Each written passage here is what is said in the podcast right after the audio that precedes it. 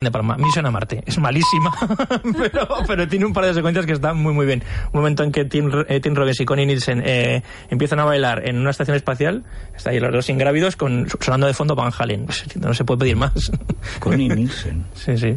Sí, Muy guapa. esa peli salió en un año en donde Hollywood le dio por hacer películas sobre de Marte, Marte, porque sí. hubo noticias al respecto el año Sí. anterior. Salió Planeta Rojo con Val el Kilmer. bueno de Val Kilmer. eh, Esfera también tiene así algo marciano, ¿no? Sí, Si también no es recuerdo. sí. Pero era debajo del agua esa, pero la amenaza era eh, A mí me exterior. gusta Atmósfera Cero, la de Sean Connery. Que es un western en el espacio. Solo ante el peligro, pero sí, sí, en sí. el espacio. Es del mismo director. Es de- Es de, Peter, Iams, el sí, que sí. acabo de decir. Pues fíjate Oye, que, cómo están- coincidimos. que van a ¿eh? preparar un especial Kevin Bacon en esos. Parece muy bien. O sea, vamos a estar esperando Canta, ansiosos. tiene un grupo de country rock con su Sí. hermano. Y hizo esa serie ahora hace Sí, poco. es que no Sí. le falta un detalle. Que yo no sé cómo no- nunca la han nominado a nada, ni le han dado un premio de nada. Y, y- Pero sabéis que lleva casado toda la vida con, con la misma Kira? Sedgwick. Claro, es que así no vamos a Toda la vida, lado. 40 años con Kira Sedgwick. Y hacen series horribles entre los dos, pero yo las veo todas. Y yo, yo firmaría por llegar a los 60 años que él tiene así. Sí, sí, pero Bueno, ¿y vamos. ¿por qué. ¿por qué Nicolas Cage sí y Kevin Bacon no?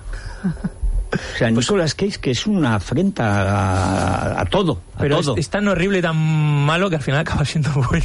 Me gustan No, sus no, películas. no, no, no, no, eso es como el Padre Ángel. No, no, no, no, no, no, no, no, no puede ser bueno. Pues yo su última película de ¿Alguien tan Mandy voy a ir malo? corriendo al cine a verla, te lo aseguro. ¿eh? Además el director es Pancos Matos, el hijo de lo- del director de, las películas, Matos. de, de las películas de Rambo. Sí, del Puente Cassandra. Pues, Hombre, así cualquiera. Sí, esa película hay que verla. Hizo una que se llama Mamá y Papá, que la estrenaron hace cosa de un mes, muy divertida también. Él es el ¿Nicolas papá. Cage? Sí. Ah, sí, es un sí. papá que se Pero vuelve si loco. su papá, pero si es de la familia de Coppola, si son Sí. mafiosos. Pues en esta él es un padre Será que se vuelve papá loco. padrino. O sea, Sí, pero en esta hace de padre que se vuelve loco contra sus hijos. no se notará además O sea, es cuando un va de loco. Sí. Ah, pues la vemos, venga. Eh, que nos Vale, tenemos que nos tenemos que ir. Hala, hasta mañana.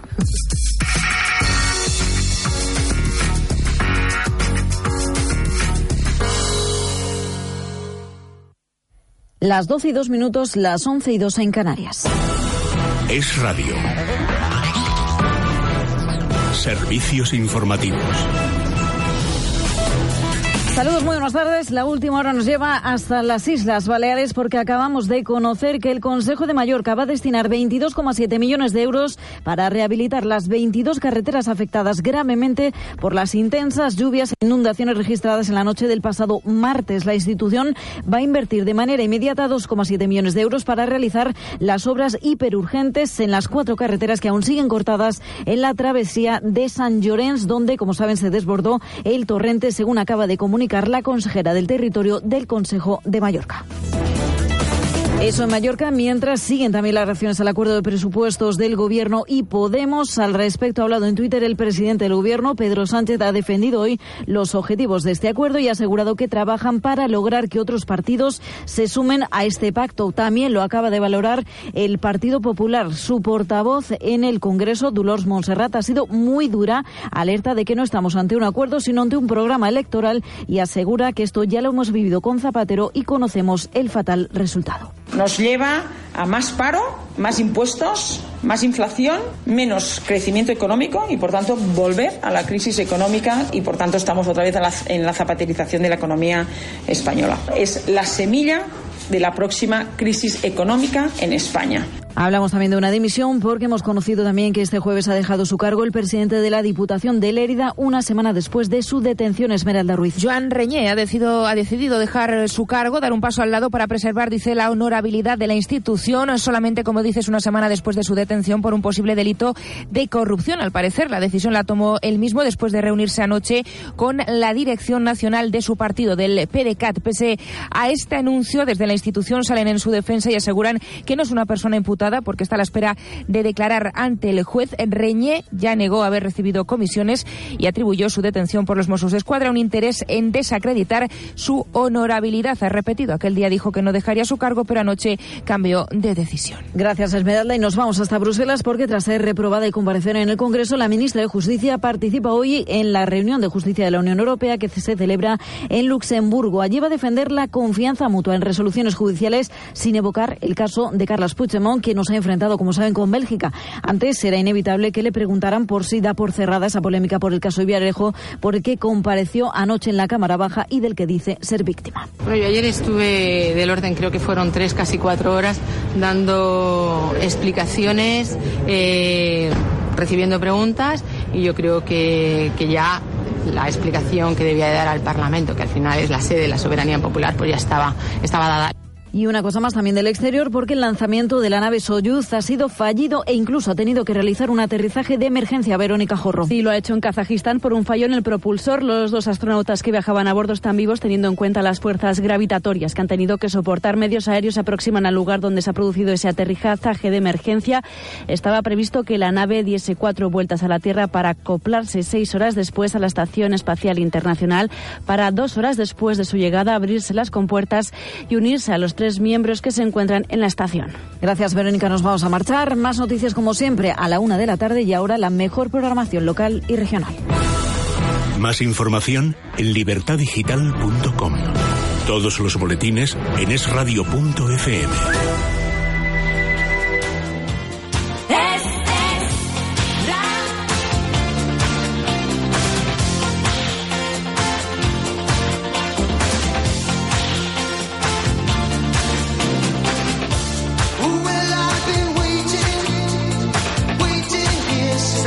buenos días, buena mañana. Mañana radiante en Las Palmas de Gran Canaria. Pasan seis minutos de las once de la mañana en Canarias. Le vamos a poner, como no, también música a todo esto.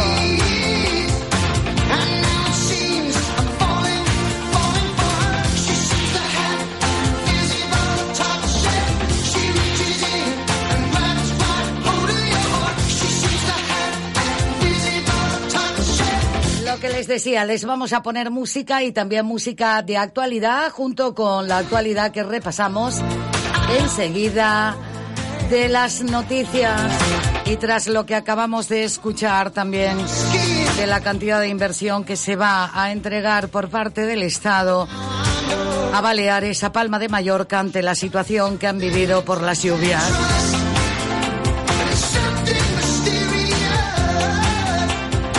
Vamos a recoger también todo este temazo para llevarlo aquí, a esta sintonía.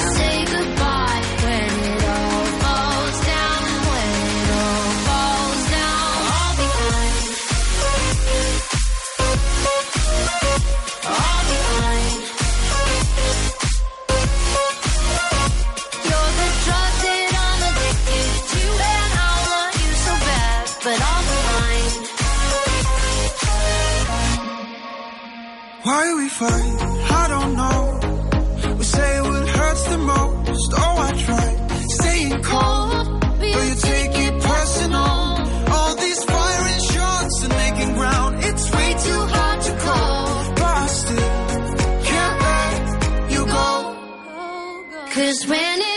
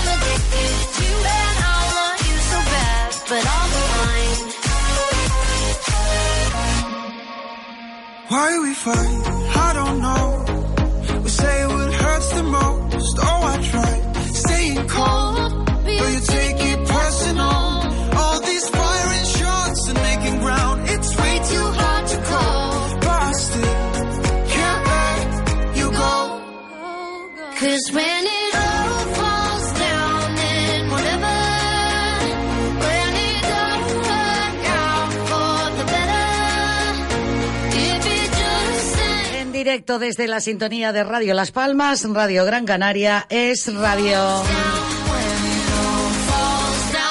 Vamos a conocer cómo está el tiempo y las previsiones en esta jornada de hoy y para los próximos días. Nos vamos hasta la EMET. Ahí está el delegado de la EMET en Canarias, Jesús Agüera. Señora Agüera, saludo, buenos días. Hola, buenos días. ¿Qué tal? Buenos días, ¿qué tal? ¿Cómo están las previsiones con todo lo que venimos escuchando? Bueno, pues en principio, como venimos diciendo ya estos días, hasta el sábado el tiempo está bastante tranquilo, ¿no?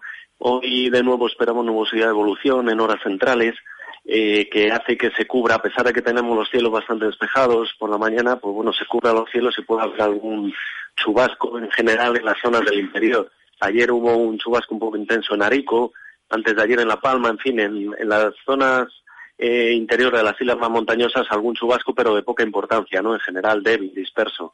Eh, luego, a partir de mañana, bueno, pues tenemos un ambiente más estable, hay menos posibilidad de que haya esos chubascos con nubosidad de evolución. La jornada del sábado es muy tranquila hasta prácticamente por la noche en que ya empezamos a notar un poquito la influencia de Leslie, ¿no? Ya empieza el viento a estar moderado, pero es la jornada del domingo cuando ya eh, si bien no de forma directa, sí de forma indirecta nos empieza a afectar, ¿no?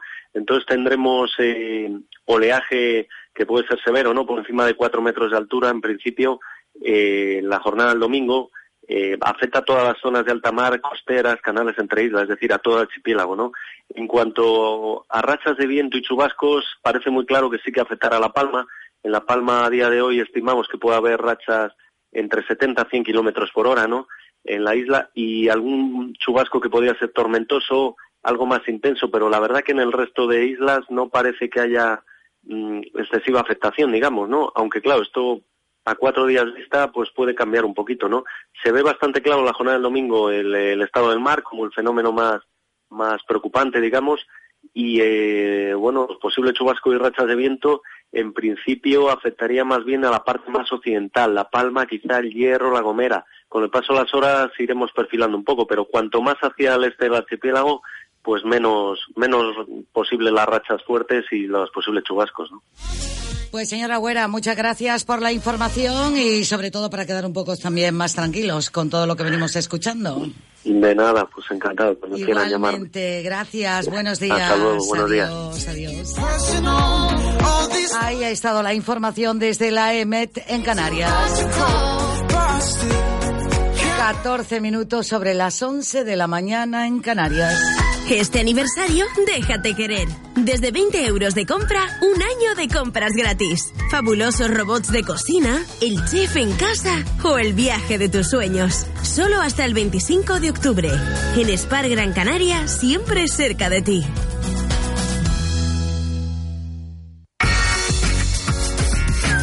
Es radio. Ideas claras. Radio. Gran Canaria en 5 minutos. La vuelta a toda la isla con la actualidad informativa con seriedad y rigor. Gran Canaria en 5 minutos. ¿Quiere conocer en tan solo 5 minutos lo que ocurre en Gran Canaria? Síganos cada día entre las 6 menos 10 y las 7 de la mañana. Es radio.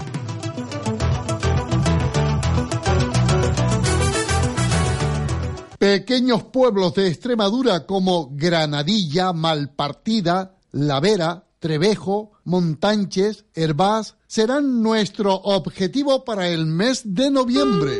Nuestro grupo de emisoras y Viaje Guamá han preparado un circuito de ocho días para que podamos disfrutar del paisaje y la gastronomía extremeña. Solicite información o retire su programa en Viaje Guamá, calle Tenerife número 20, junto al Paseo de las Canteras, o llame al 928 46 12 21 o 928 46 10 91 y pida información. Recuerden, del 7 al 14 de noviembre nos vamos a Extremadura. Acompáñenos.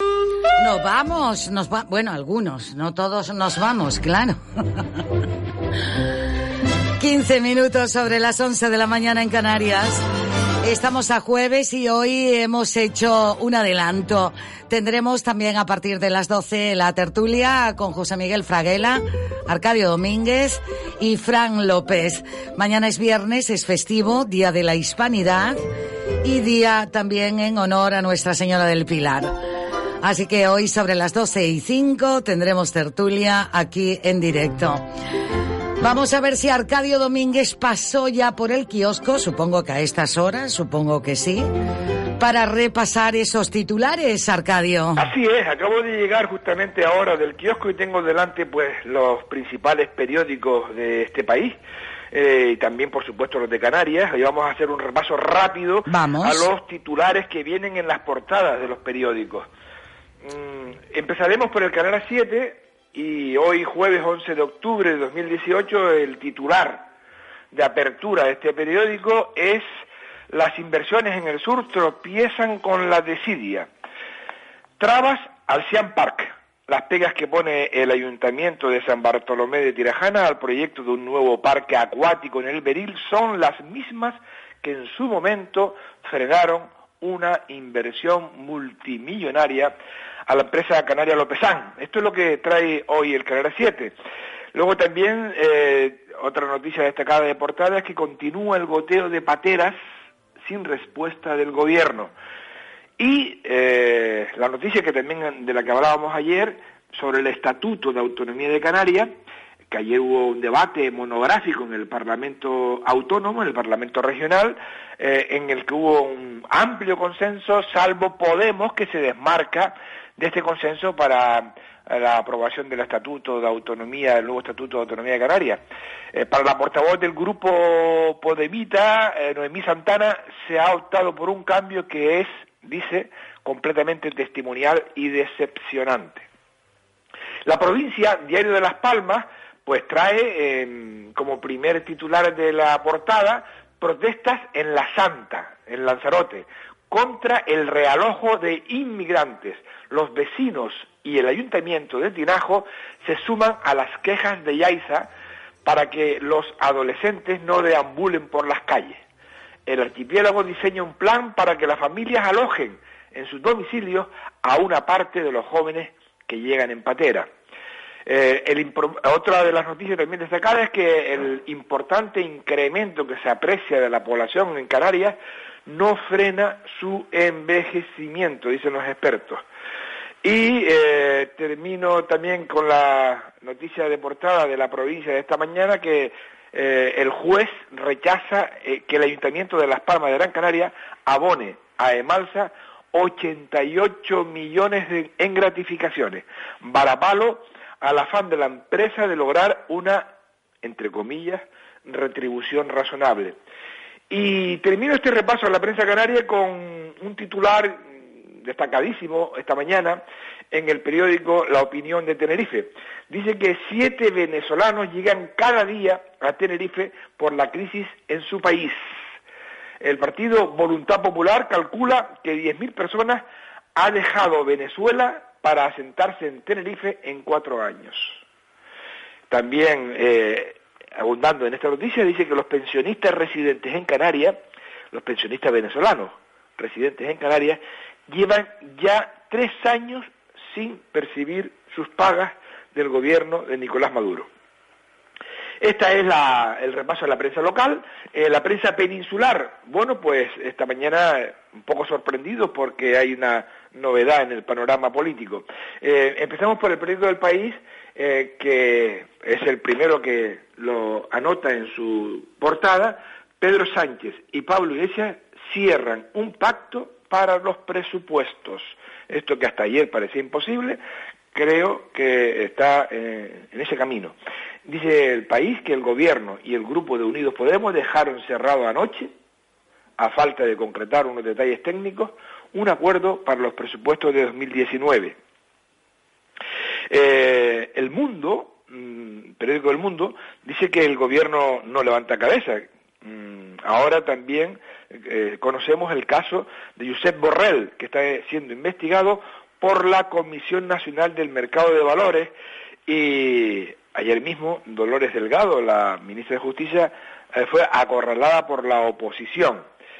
Mm, el periódico La Razón, que también de, tirada eh, eh, a nivel nacional, mm, destaca en su portada de hoy que la ministra Delgado, mm, Dolores Delgado, comparece en el Congreso por sus polémicas grabaciones y no explica por qué mintió. Insiste la razón en que reprocha que la atacan por ser mujer, pero no incluye a ninguna en su primera comisión. La ministra no aclara sus reuniones con comisario Villarejo y acusa de todo su, en fin, de gracias a la extrema derecha. La Vanguardia, un periódico que se edita en Barcelona, pues también mm, viene a hablar esta mañana del tema de los presupuestos generales del Estado y concretamente señala que Pedro Sánchez cierra con Pablo Iglesias un acuerdo para aprobar los presupuestos y que la vicepresidenta Calvo, Carmen Calvo, se reúne hoy con el vicepresidente de la Generalitat, Aragonés, y ve posible incluir a los republicanos en la negociación para la aprobación de estos presupuestos. Otra de las noticias que trae la vanguardia es que Quim Torra, el presidente de la Generalitat, se distancia de Esquerra Republicana de Cataluña al reivindicar la desobediencia. El presidente llama a recuperar eh, el espíritu del 1 de octubre, el, aquel del referéndum fallido o ilegal según otros, y también las manifestaciones del 27 de octubre pasado. E insiste en el ultimátum a Sánchez. Los republicanos reclaman a sus socios, que son los de eh, Puigdemont, más unidad y menos gesticulación. Y termino. El periódico de Cataluña. Negociación clave para la gobernabilidad. Sánchez e Iglesias allanan el pacto del presupuesto. Una reunión celebrada anoche en Moncloa acelera el entendimiento para cerrar el acuerdo. El gobierno se gana a Podemos con medidas sociales como frenar el precio de los alquileres. Otra noticia, con lo cual cierro, eh, del periódico de Cataluña esta mañana es que la ANC, la Asamblea Nacional de Cataluña, exige a Torra, el presidente de la Generalitat, otra DUI, Declaración Unilateral de Independencia, y soltar ya a los presos. Todo ello significa, según este periódico, más presión para el gobierno. Es como aquello que decía, más madera que es la guerra. Dulce María, esto es lo que tenemos para el día de hoy. O Bueno, sea que, ya en la tertulia lo podemos desbrozar. Eh, Y, bien que lo vamos eh, que lo vamos a analizar y vamos a tocar todos estos temas hoy en la tertulia Arcadio Domínguez. Arcadio, pero no me puedo despedir de ti si no me dejas esa breve sinopsis que es pequeño artículo tuyo que nos dejas cada mañana una vez que repasamos la actualidad, Arcadio Domínguez. Sí, mi reflexión de hoy eh, está relacionada con los presupuestos estos de 2019 que tanto debate están originando. Ya hoy lo sabemos, Pedro Sánchez y Pablo Iglesias se reunieron en la Moncloa, parece ser que de manera muy discreta porque no lo sabían los medios de comunicación, sin focos ni taquígrafos, para el empujón final de las negociaciones que permitirían cerrar un acuerdo e intentar aprobar los presupuestos generales del Estado para 2019, que como todo el mundo sabe es digamos, la herramienta principal para gobernar. Fácil no será. Necesitarán además otros votos, entre ellos los de Puigdemont, que son ocho en el Congreso de los Diputados, y los nueve de Esquerra Republicana de Cataluña, contando, contando con que ya tienen confirmados los de Podemos y los cinco votos del PNV y los dos de Bildu. No es fácil. El gobierno tiene que enviar antes del 15 de octubre el proyecto de sus presupuestos a la Unión Europea. En principio este primer trámite puede ser salvado. Luego viene el debate en sede parlamentaria, que tal vez compliquen su aprobación o no. Insisto, fácil no va a ser. En caso de que lo consigan, el salto para consolidar un gobierno que está pasando por momentos complicados, por los numerosos líos que tiene abiertos, sin duda sería una buena noticia, porque a todos nos interesa la aprobación de los presupuestos y quizás ayudaría para afrontar los desafíos que tiene España en el corto plazo. Yo diría que algo es algo, si eso se consigue. En este camino, igual hasta a la comunidad autónoma de Canarias podría beneficiarse y empezar a creer que en el año 2019 podemos contar con un nuevo estatuto y la ansiada reforma de la ley electoral canaria. Ojalá, Dulce María. Buenos días. Buenos días, Arcadio. Hasta la próxima. Y buen fin de semana, Arcadio. Se me había olvidado decírtelo para que aproveches también este buen fin de semana. Arcadio Domínguez y el próximo lunes esté con nosotros de nuevo repasando la actualidad. Una página web no es un juego de niños, es la imagen de tu empresa. Desde Web Las Palmas te garantizamos lo que nuestros clientes ya avalan. En nuestro estudio profesional siempre estamos a la vanguardia en tecnología para el desarrollo de páginas web de última generación.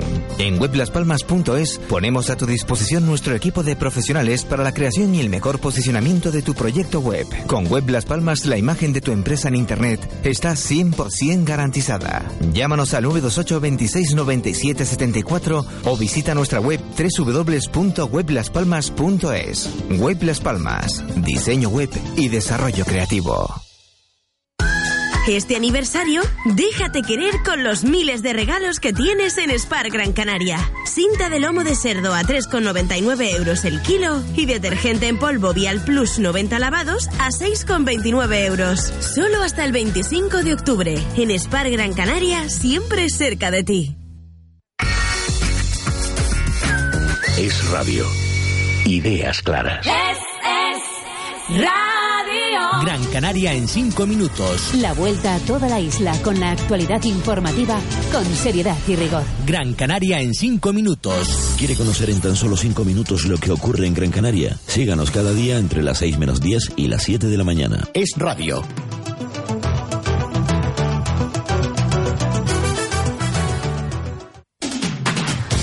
Ponemos el punto y seguido. Ayer hablábamos con Yaneli Hernández sobre la obra A Dieta Digital que llega desde mañana viernes, sábado y domingo al Teatro Guiniguada. Así nos lo contaba la propia Yaneli. Mira, estamos atacados porque un estreno siempre es como dejarse la vida ahí en el camino, pero al mismo tiempo estamos súper ilusionados. La obra es muy bonita. Repetimos el trío de Sin Sombra de Grey, que también fue una obra escrita por Israel Reyes. Digamos que esto es un paso más allá en el, el- el Israel guionista, el Israel autor. Y a Dieta Digital tiene, evidentemente, toda la comedia que siempre es sello de la casa, pero se le suma también un paso más. Irra está en una etapa más madura, más sentida, y eso también se ve en el, en el montaje. Nos trae de cabeza, porque claro, nosotros tenemos preparados distintos finales en base a lo que elija el público allí en directo. Como bien dice, hay una aplicación, una app que se llama Clapso, que la gente se la descarga de forma gratuita antes de entrar al teatro y algo sorprendente, no les vamos a pedir a la gente que apague el teléfono, le vamos a pedir que lo ponga en silencio y que no esté respondiendo sus WhatsApp personales, ¿sabes? Pero que sí, por favor, atienda los mensajes que le van a llegar desde de, de la propia obra, que son los mismos que recibimos nosotros, los personajes en el escenario excepto la parte final en la que desarrollamos toda, toda la historia y ahí ya solo es el público que tiene el poder y ellos deciden cuál va a ser el final. Se nos comunicará a nosotros allí in situ tendremos que recolocar nuestras cabezas y hacer el final que haya elegido el público, según el punto de vista de cada uno de los personajes. Es radio. Ideas claras. Es, es radio. Gran Canaria en 5 minutos. La vuelta a toda la isla con la actualidad informativa con seriedad y rigor. Gran Canaria en 5 minutos. ¿Quiere conocer en tan solo 5 minutos lo que ocurre en Gran Canaria? Síganos cada día entre las 6 menos 10 y las 7 de la mañana. Es radio.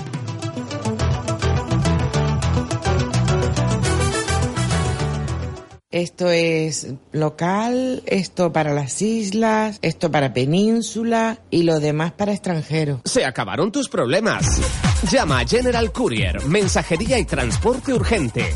902-196-287.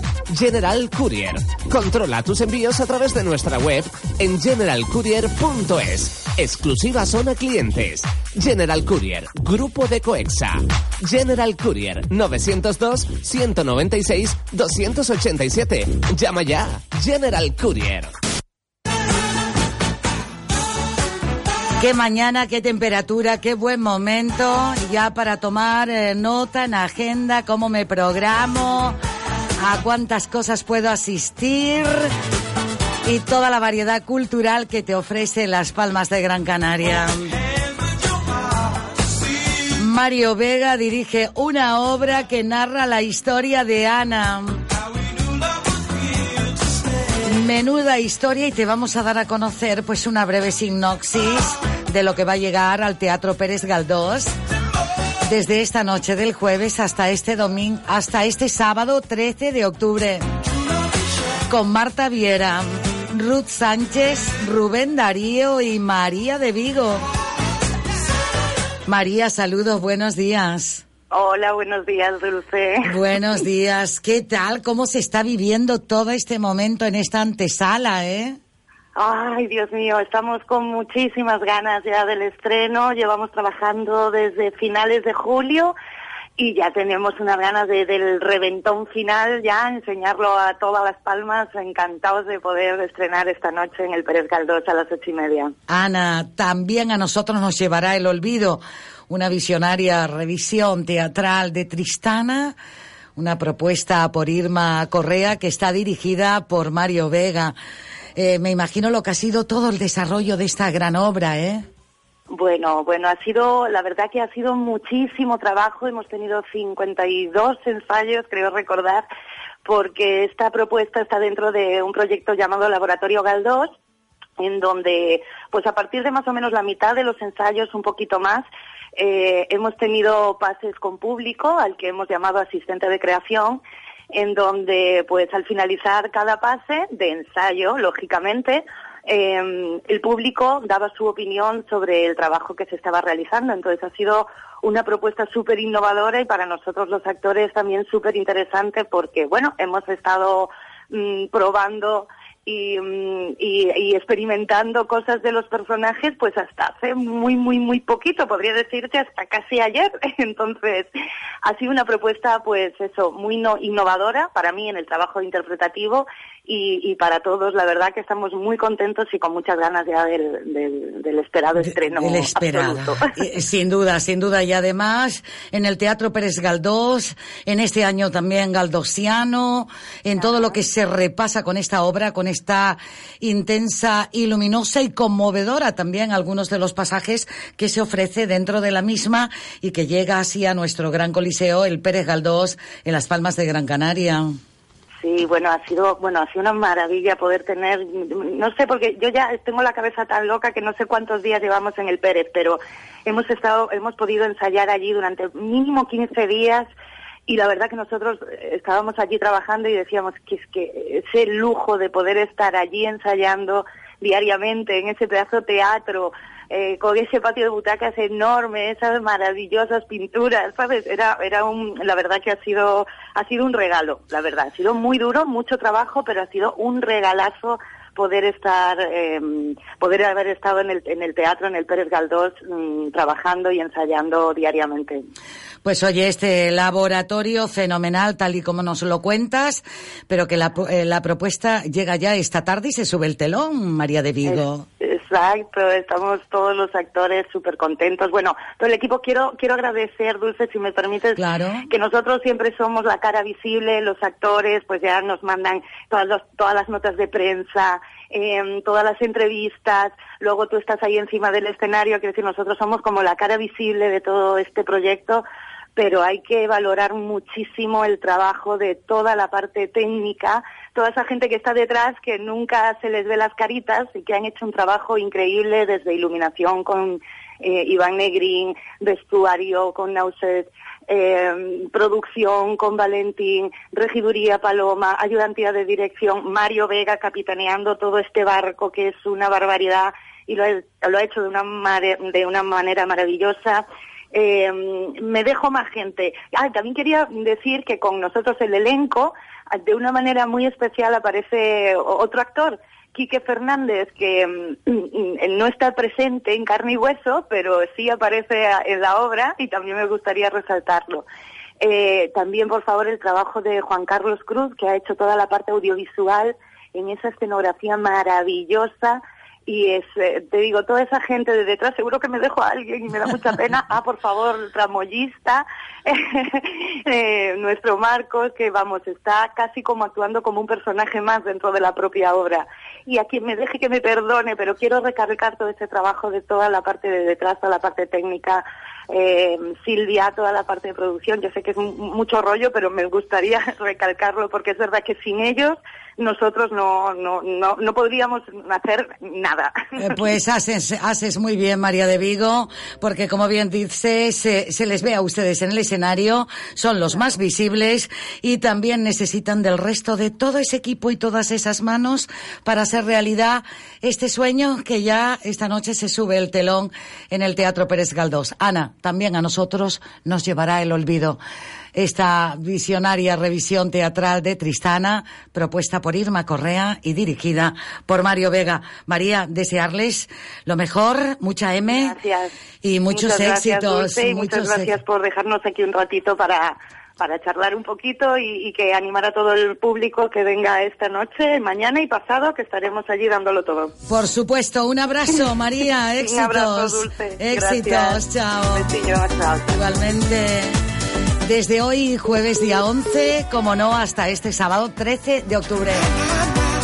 Con Marta Viera, Ruth Sánchez, Rubén Darío y María de Vigo, bajo la dirección de Mario Vega. Una corriente musical ahora, estamos escuchando a Landon Beats y enseguida vamos a atracar en el puerto de la Luz y de Las Palmas y ante la autoridad portuaria.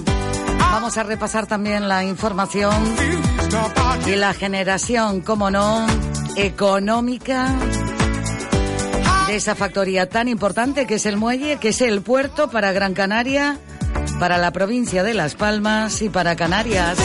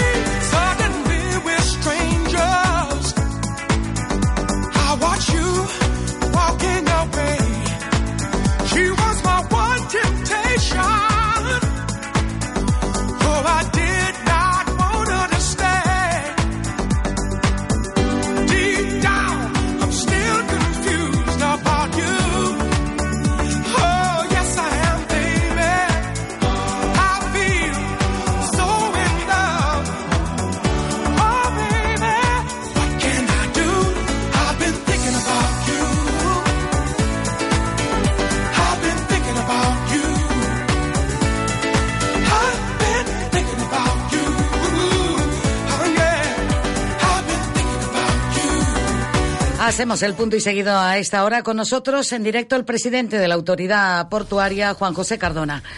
Señor Cardona, saludo, buenos días. Muy buenos días. Bienvenido. No habíamos estado aquí desde que ha sido nombrado eh, presidente de la autoridad portuaria. Eh, no íbamos a ser como en política, esperar 100 días para dar un repaso, a, sobre todo a esa gestión y cómo va ese puerto, ese muelle. Y, y sobre todo cómo funciona. Fíjese, es curioso la autoridad portuaria dentro de la ciudad, pero cada una tiene, digamos, entrecomillado, su propia legislación, Juan José. O su Es propia una- autoridad. es una ciudad dentro de la ciudad. Es una- un complejo de, de actividades económicas, de empleo, de, de, de vida, ¿no? Y efectivamente, pues tiene su propia regulación. Quizás el crecimiento del puerto a lo largo de los años ha ido separando eh, el muelle, ¿eh? como siempre se conoció, de, de la ciudad de Las Palmas de Gran Canaria. Quizás una de las tareas que me, me voy a empeñar en, en desarrollar es justamente eh, hacer cosas para que la ciudadanía vuelva a reencontrarse con su puerto, con sus muelles y, y bueno, y tengo ya alguna iniciativa que muy pronto la, la a, a conocer, concretamente un gran centro de interpretación del puerto para que los ciudadanos en general y también eh, los niños y los jóvenes sobre todo conozcan lo que hace el puerto, lo que significa el puerto para la ciudad de Las Palmas de Gran Pues Canaria. creo que eso es muy importante porque hablamos siem- siempre de la, eh, de- del factor económico que aporta eh, el puerto de la Luz y de Las Palmas, pero creo que es un gran desconocido eh, para los vecinos de esta ciudad y en general para los de toda Gran Canaria. Sí, ese, ese fenómeno que estamos describiendo es común en grandes puertos eh, y en grandes ciudades, donde precisamente como consecuencia de los crecimientos que han tenido los puertos, de la complejidad de la actividad, de la peligrosidad de la actividad, los puertos se han ido encerrando, ¿no? Y, cerrando físicamente con vallas, etcétera, ¿no? Por una cuestión fundamentalmente de seguridad.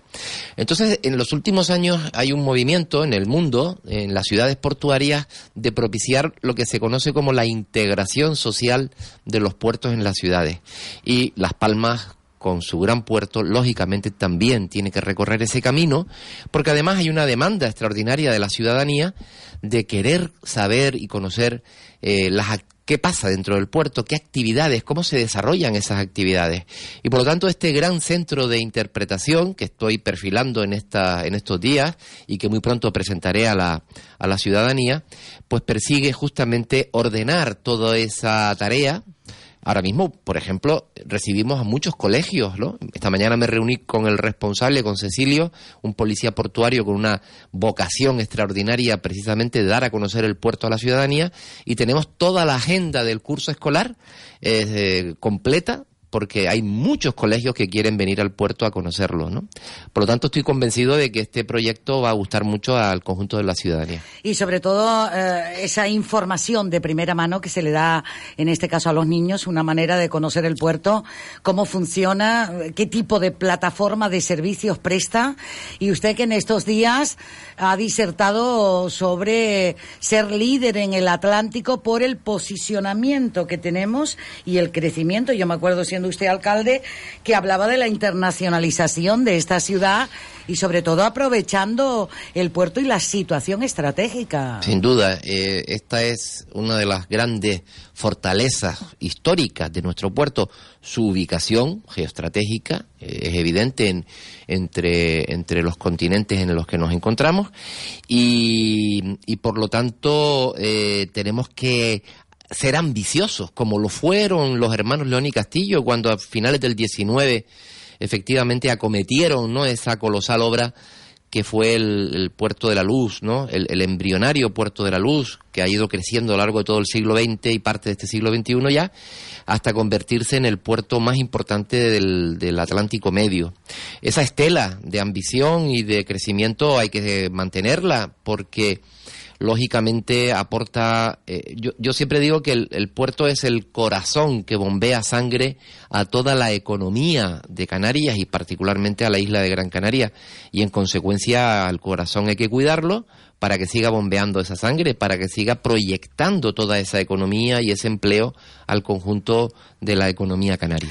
Desde Puertos del Estado, hace unos días, eh, la presidenta Ornella Chacón estuvo también aquí en Gran Canaria, con la que tuvo ocasión de reunirse. ¿Algún proyecto se planificó, se quedó eh, eh, en, en volverse a encontrar? Eh, ¿Hablaron de, de la situación de, de nuestro puerto? ¿Para qué duda, esa visita? no solo del puerto de La Luz y de Las Palmas, sino también del puerto de Arrecife, del puerto de Puerto del Rosario. Eh, por cierto, sabemos que la, la presidenta de Puerto del Estado es majorera, ¿no? Y estoy convencido que por ello no, es no, no tenemos que invertir tiempo en eh, explicarle cuáles son las necesidades, cuáles son los desafíos. Ella también fue miembro del Consejo de Administración de la Autoridad Portuaria de Las Palmas y eso facilita mucho la, la comunicación. Hablamos de todos estos proyectos y particularmente en la reunión que hemos tenido eh, más técnica, pues eh, le planteamos la necesidad de adelantar las inversiones que el puerto necesita, que los puertos necesitan, los de la provincia de Las Palmas, para atender eh, de una manera eficaz a nuestros clientes. Eh, necesitamos eh, línea de atraque, es decir, la- la- lo- los muelles que tenemos se nos están quedando pequeños para tanto barco que, que nos quiere visitar y nuevas actividades que los clientes. Hoy mismo recibí una petición de un empresario que, mm, que me plantea la posibilidad de traer un nuevo tráfico siempre y cuando le garanticemos. Eh, capacidad de atraque para poder comprometerse con esos nuevos clientes. De eso se trata, es decir, esa es la economía que efectivamente se traduce después en empleo y en riqueza para toda la sociedad. Y particularmente me preocupa que ah, seamos capaces de construir pronto una terminal de cruceros, una terminal de viajeros para atender a los cruceros que utilizan nuestro puerto como puerto base. ¿eh? Ah, eh, como bien saben los oyentes de Radio Las Palmas, en los últimos años la ciudad ha crecido, no solo Las Palmas de Gran Canaria, Arrecife y Puerto del Rosario han crecido de una manera importante en a la hora de recibir cruceristas, pero particularmente el puerto de Las Palmas se ha consolidado como puerto base. Eso significa que los cruceros empiezan y terminan en Las Palmas. Significa que llegan eh, miles de personas en avión y también se marchan mm, el día que termina el crucero o bien se quedan en los hoteles de la ciudad o del sur de Gran Canaria para disfrutar unos días más de nuestra, en fin, de nuestra oferta y de nuestro clima. En definitiva, eh, eso significa que tenemos que prestarles servicios en cantidad y en calidad adecuadas y por eso es importante que construyamos una nueva terminal de cruceros, de viajeros, para atender a nuestros clientes como ellos merecen y demandan, ¿no? Juan José, y estamos atendiéndolos con esos servicios eh, ahora mismo con la eh, con los que están firmados y con los que podemos recibir en estos atraques de cruceros en estos hoteles flotantes que llegan a la ciudad de Las Palmas de Gran Canaria.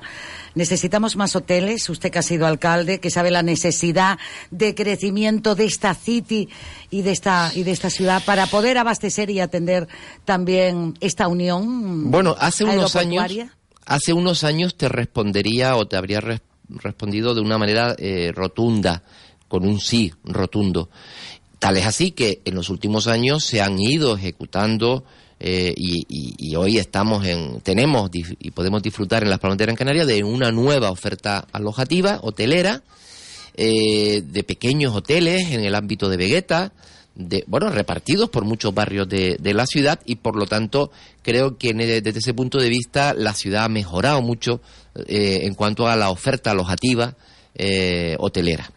Ahora, si la pregunta es, ¿y vamos a seguir necesitando plazas alojativas en el futuro? Esa es la pregunta. Pues esa, pues esa pregunta en este minuto merecería una reflexión serena para no morir de éxito, ¿no? Porque a ver si resulta que, que seguimos señalando que seguimos necesitando fa- oferta alojativa y terminemos, eh, digamos, excediéndonos, ¿no? O pasándonos de, de, la raya en cuanto a la construcción de nuevos hoteles. Por lo tanto, nadie mejor que los empresarios para los que se dedican a este negocio, ¿verdad? Para decidir si efectivamente, si detectan, ¿no? Eh, necesidades, demandas, si hay.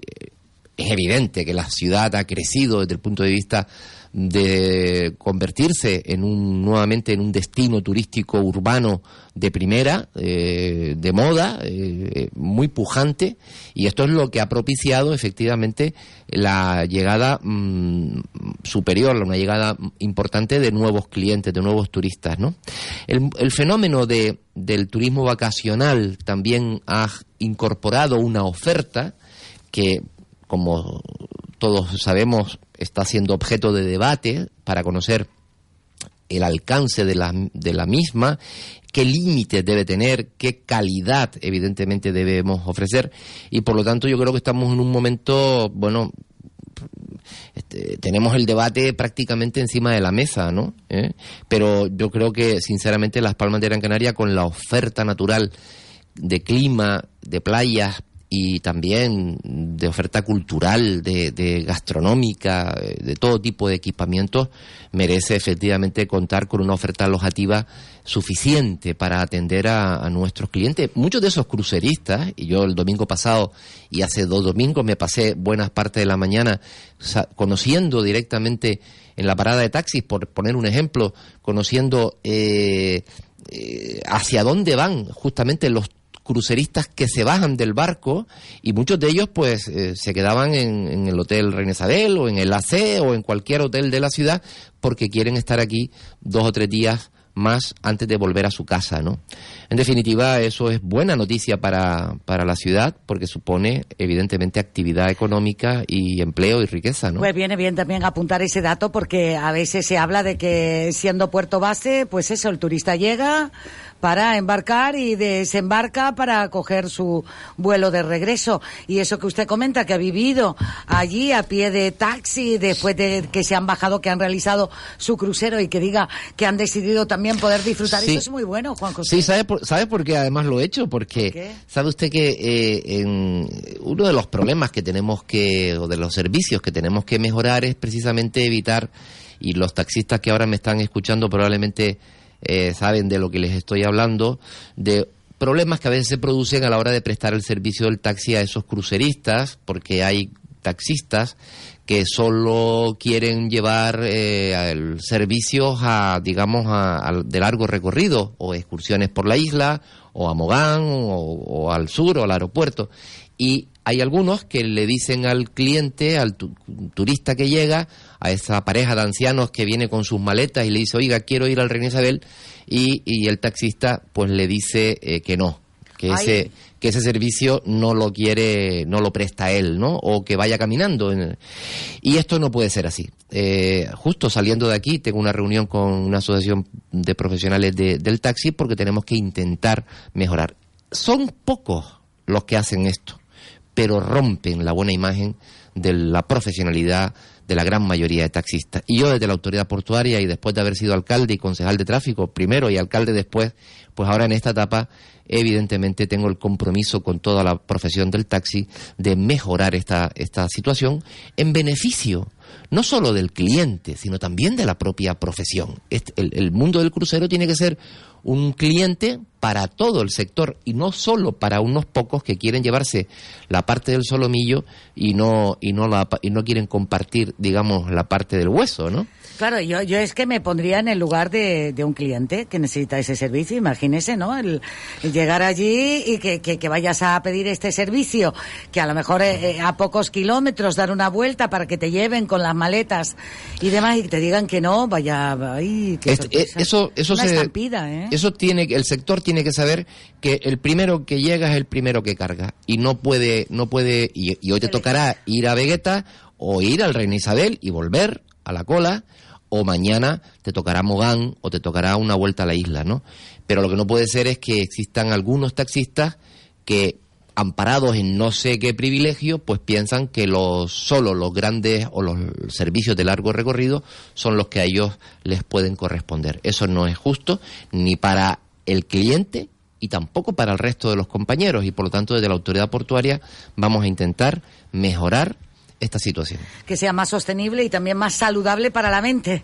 Nunca mejor dicho. Y la Sí, porque a veces, a veces se dan escenas de, de- de conflictos y de tensiones entre los propios profesionales y, y esto no lo podemos permitir. El taxi es la cara, la primera cara que, que recibe el, el cliente cuando llega a la ciudad y por lo tanto tiene que tener la mejor cara, la sonrisa por delante. Siempre, eso que nunca falte, sin duda. Dígame una cosa, ah, se habla últimamente de economía azul, de trabajar tres grandes eh, pilares con el puerto que además ayuda a formar a mucha gente que ya se está formando en todo lo que son servicios eh, de últimas tecnologías navales.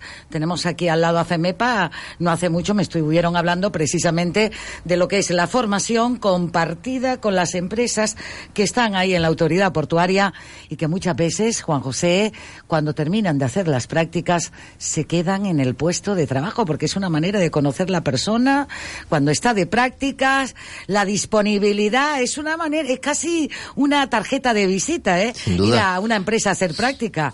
Claro, porque no solamente conocen eh, la pericia del, del profesional, sino también su carácter, su actitud, que son muy son cosas muy importantes a la hora de desempeñar un empleo.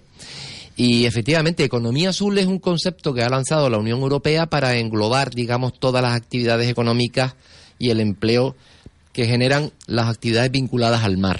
Y nosotros, desde las actividades de astilleros de reparación naval o del surf, por poner otra actividad que está en el otro lado de, de- del litoral, en las playas, pues todo eso es economía azul. Y nosotros tenemos eh, el mar como una de las grandes fuentes de riqueza y tenemos que convertir el mar en una gran palanca, en un gran trampolín de empleo.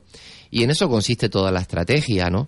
Y eh, desde la autoridad portuaria, junto a la comunidad portuaria en su conjunto, vamos a trabajar para que esto siga creciendo. Y además por toda la oferta también que se puede dar de servicios. Me preguntan por atraques de megayates, eh, de esos nuevos puertos deportivos, que qué hay de todo ello, aprovechando esta sinergia también de economía azul. Bueno, pues la náutica deportiva es otra de nuestras grandes fortalezas. Eh, en, la, en Arrecife de Lanzarote hay, un, eh, hay una marina maravillosa eh, que eh, ha mm, construido un particular, Calero, la familia Calero, eh, y que está con mucho esfuerzo intentando sacarla adelante. En Fuerteventura, en Puerto del Rosario, vamos a cometer también ahora una mejora, un incremento del número de atraques para la Marina Deportiva de, Puerto del Rosario. Y en el Muelle Deportivo de Las Palmas, una vez que se ejecute la prolongación del mm, Reina Sofía, del dique Reina Sofía, tendremos abrigo suficiente para ampliar el muelle deportivo. Una de mis primeras decisiones también ha sido reforzar la- el equipo de gerencia del muelle deportivo para darle un impulso a esa a toda la actividad náutica que se desarrolla en el, en el muelle. Por lo tanto, eh, eh, Rolnautic es una empresa también local que ha apostado de una manera importante por el eh, mundo de los megayates, ¿eh? que es un sector que genera también mucha, mucho, mucho empleo y en definitiva estamos trabajando para que eso todo se desarrolle al máximo, ¿no? Estamos en directo con el presidente de la autoridad portuaria, Juan José Cardona.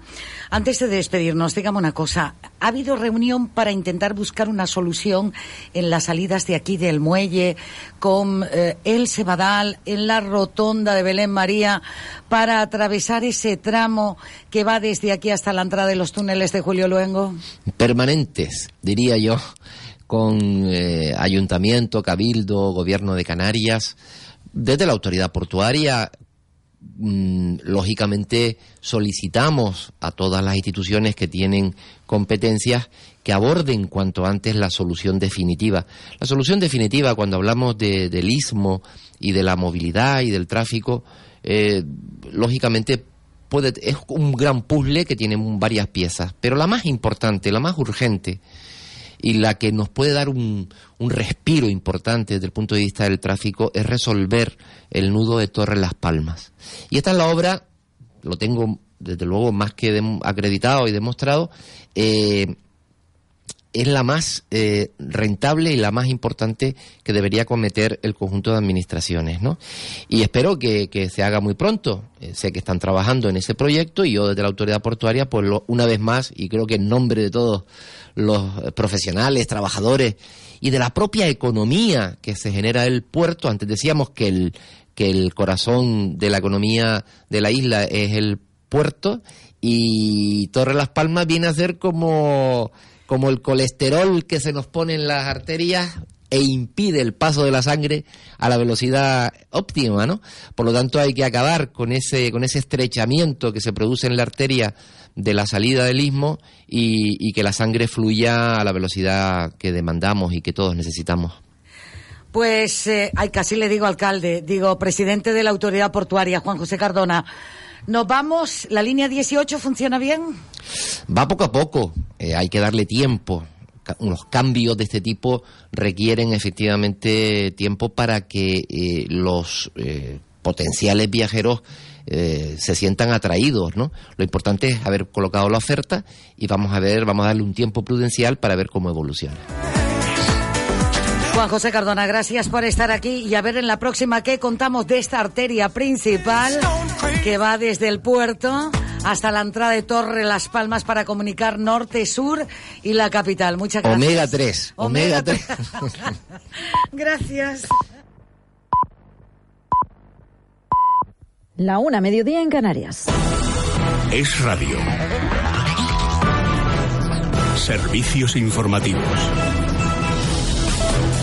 Buenas tardes. Tras el acuerdo con Podemos, el gobierno mueve ficha y en su punto de mira pone ahora a los separatistas catalanes a quienes necesita para sacar adelante los próximos presupuestos generales. De momento, reunión entre la vicepresidenta del gobierno y la portavoz del Ejecutivo catalán, Elsa Artadi Garat. Muy buenas tardes. ¿Qué tal, Noelia? Muy buenas tardes. Pues se trata de una reunión muy breve que han mantenido en la estación de Sants, en Barcelona, justo antes de que la vicepresidenta del Gobierno, Carmen Calvo, cogiera el AVE de camino de vuelta a Madrid. Ayer se reunió, fuentes de Moncloa, con el vicepresidente Per Aragonés, el vicepresidente del Gobierno catalán, y esta mañana lo ha hecho con el Sartadi, la portavoz del Gobierno. Lo que explican en la vicepresidencia del Gobierno es básicamente que se ha tanteado la posición, el apoyo del PDCAT a los presupuestos y que se ha hablado también de un repaso a las comisiones bilaterales que ya se han producido, porque hay que recordar que esta no es la primera reunión que se produce entre Calvo y Artadi, sino que se han visto al menos tres o cuatro veces en el marco de estas comisiones bilaterales. Solo queda una por celebrarse, que sería la relativa a las infraestructuras. Será el próximo lunes, según confirman en vicepresidencia del Gobierno, con lo cual el titular claramente, Noelia, es que el Gobierno ya se ha puesto a hablar con el resto de las formaciones políticas que apoyaron la moción de censura presentada contra Mariano Rajoy. Gracias, Ketty. Precisamente antes de su vuelta y de dicha reunión, Carmen Calvo ha pasado también por RAC 1 para defender ese acuerdo. Nosotros dijimos que veníamos a regenerar la política de este país, pero también dijimos que veníamos a gobernar. Y para gobernar es necesario encontrar acuerdos que se traduzcan en cosas reales, no en, titulares de medios de comunicación. Las cosas reales significa tener presupuestos que nos permitan volver a restaurar todos los estragos que se le han provocado al estado de bienestar, que es la igualdad.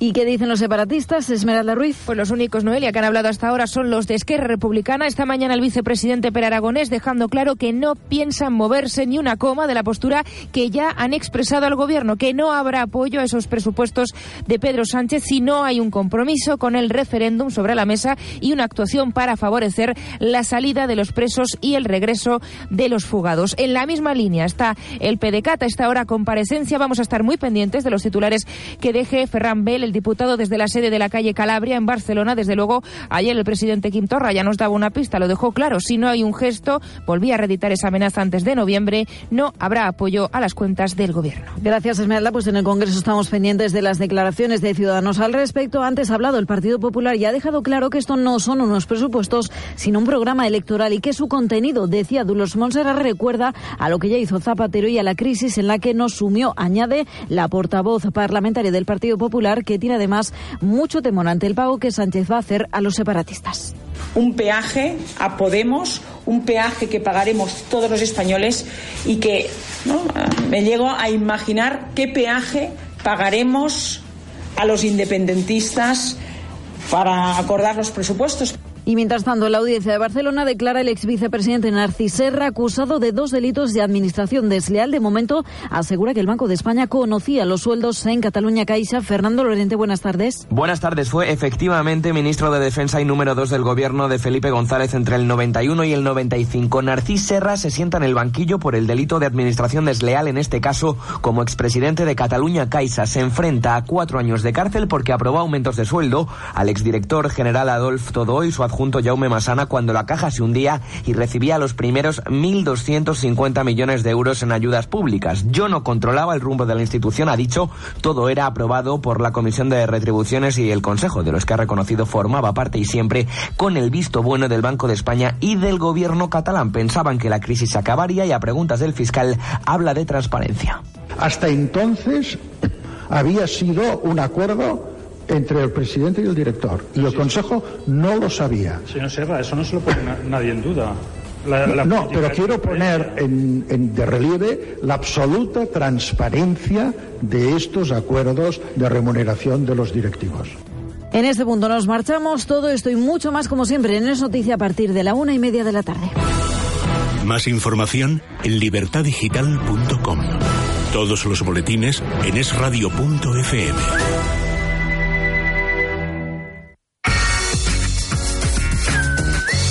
Es radio.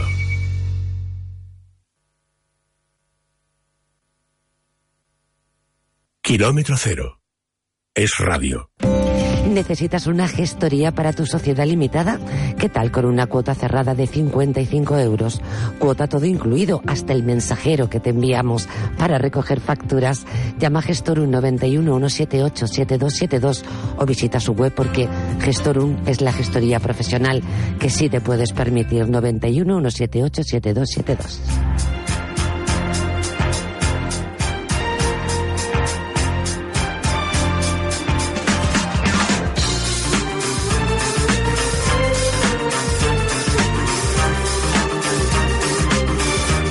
Que estamos aquí, claro que sí. Esto es el punto y seguido ahora ya en esta sintonía de Es Radio.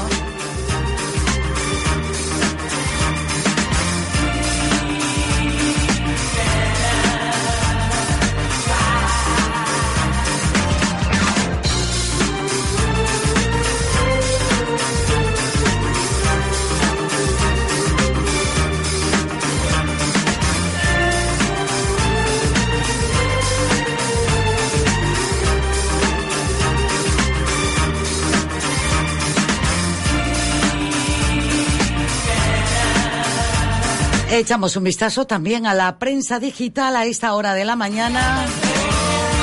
Sí, sí.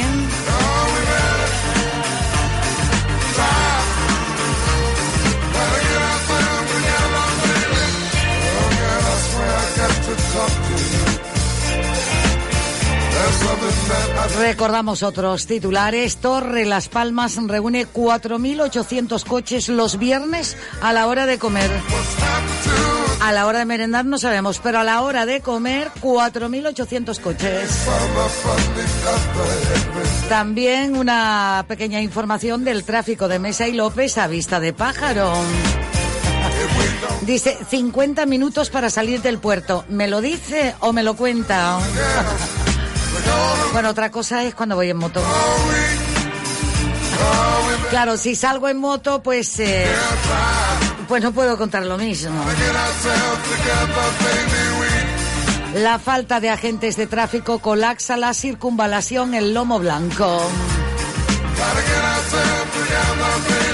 El gobierno y Podemos acuerdan subir el salario mínimo a 900 euros.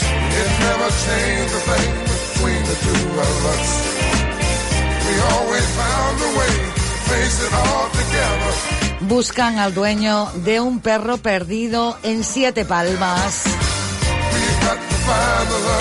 Uy, por favor, derrama cuatro litros de aceite a la calzada para ver si la gente se mata. ¿Pero esto qué es? Súper realista, vamos. Dice, además, según testigos, estaba orinando en la puerta de un establecimiento, sacando y rociando basura de contenedores y de aceite.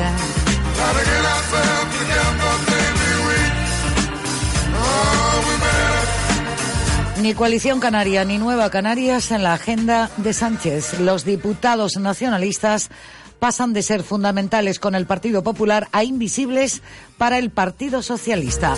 Oramas y Quevedo convencidos de la prórroga presupuestaria. Los dueños del Estela Canaris trataron de ganar 400 plazas fuera del proyecto. Buscan a una menor desaparecida en Tenerife, Alisa Yosaray Luis Ramos, que fue vista por última vez el pasado lunes día 8 en la capital de la isla. Y la jueza libra a la ciudad de Las Palmas de Gran Canaria de pagar 88,7 millones de euros a la parte privada de Malsa. Canarias oferta 1.210 plazas de empleo en educación para el próximo verano. Los aeropuertos canarios registran en septiembre uno, un 1,5% más de pasajeros que en 2017. Y Naviera Armas encarga en Vigo el mayor ferry de su historia. La empresa canaria acuerda construir un barco de 190 metros para 1.800 pasajeros. Así están los titulares a esta hora. Y recuerda que la Lotería Nacional reparte este sábado 84 millones de euros. ¿Cómo suena eso, eh? El grupo Lopezán, aquí en Gran Canaria, instala puntos de recarga de coches eléctricos en varios de sus hoteles. Y recuerda que nuestro compañero José Luis Suárez está preparando el viaje próximamente, ¿sabes dónde? A Extremadura. Pequeños pueblos de Extremadura como Granadilla, Malpartida, La Vera, Trevejo, Montanches, Herbás serán nuestro objetivo para el mes de noviembre. Nuestro grupo de emisoras y viaje Guamá han preparado un circuito de ocho días para que podamos disfrutar del paisaje y la gastronomía extremeña. Solicite información o retire su programa en Viaje Guamá, calle Tenerife número 20, junto al Paseo de las Canteras, o llame al 928 46 12 21 o 928 46 10 91 y pida información. Recuerden, del 7 al 14 de noviembre nos vamos a Extremadura. Acompáñenos.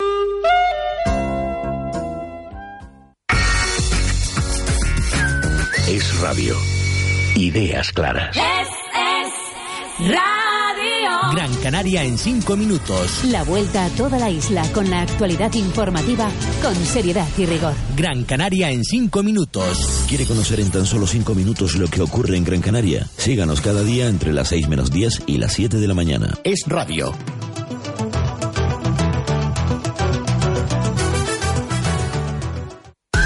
Este aniversario, déjate querer con los miles de regalos que tienes en Spar Gran Canaria. Cinta de lomo de cerdo a 3,99 euros el kilo y detergente en polvo Vial Plus 90 lavados a 6,29 euros. Solo hasta el 25 de octubre. En Spar Gran Canaria, siempre cerca de ti. Esto es local, esto para las islas, esto para península y lo demás para extranjeros. Se acabaron tus problemas. Llama a General Courier, mensajería y transporte urgente. 902-196-287. General Courier. Controla tus envíos a través de nuestra web en generalcourier.es. Exclusiva zona clientes. General Courier, Grupo de Coexa. General Courier, 902-196-287. Llama ya. General Courier. Este aniversario, déjate querer con los miles de regalos que tienes en Spar Gran Canaria. Cinta de lomo de cerdo a 3,99 euros el kilo y detergente en polvo Vial Plus 90 lavados a 6,29 euros. Solo hasta el 25 de octubre. En Spar Gran Canaria, siempre cerca de ti.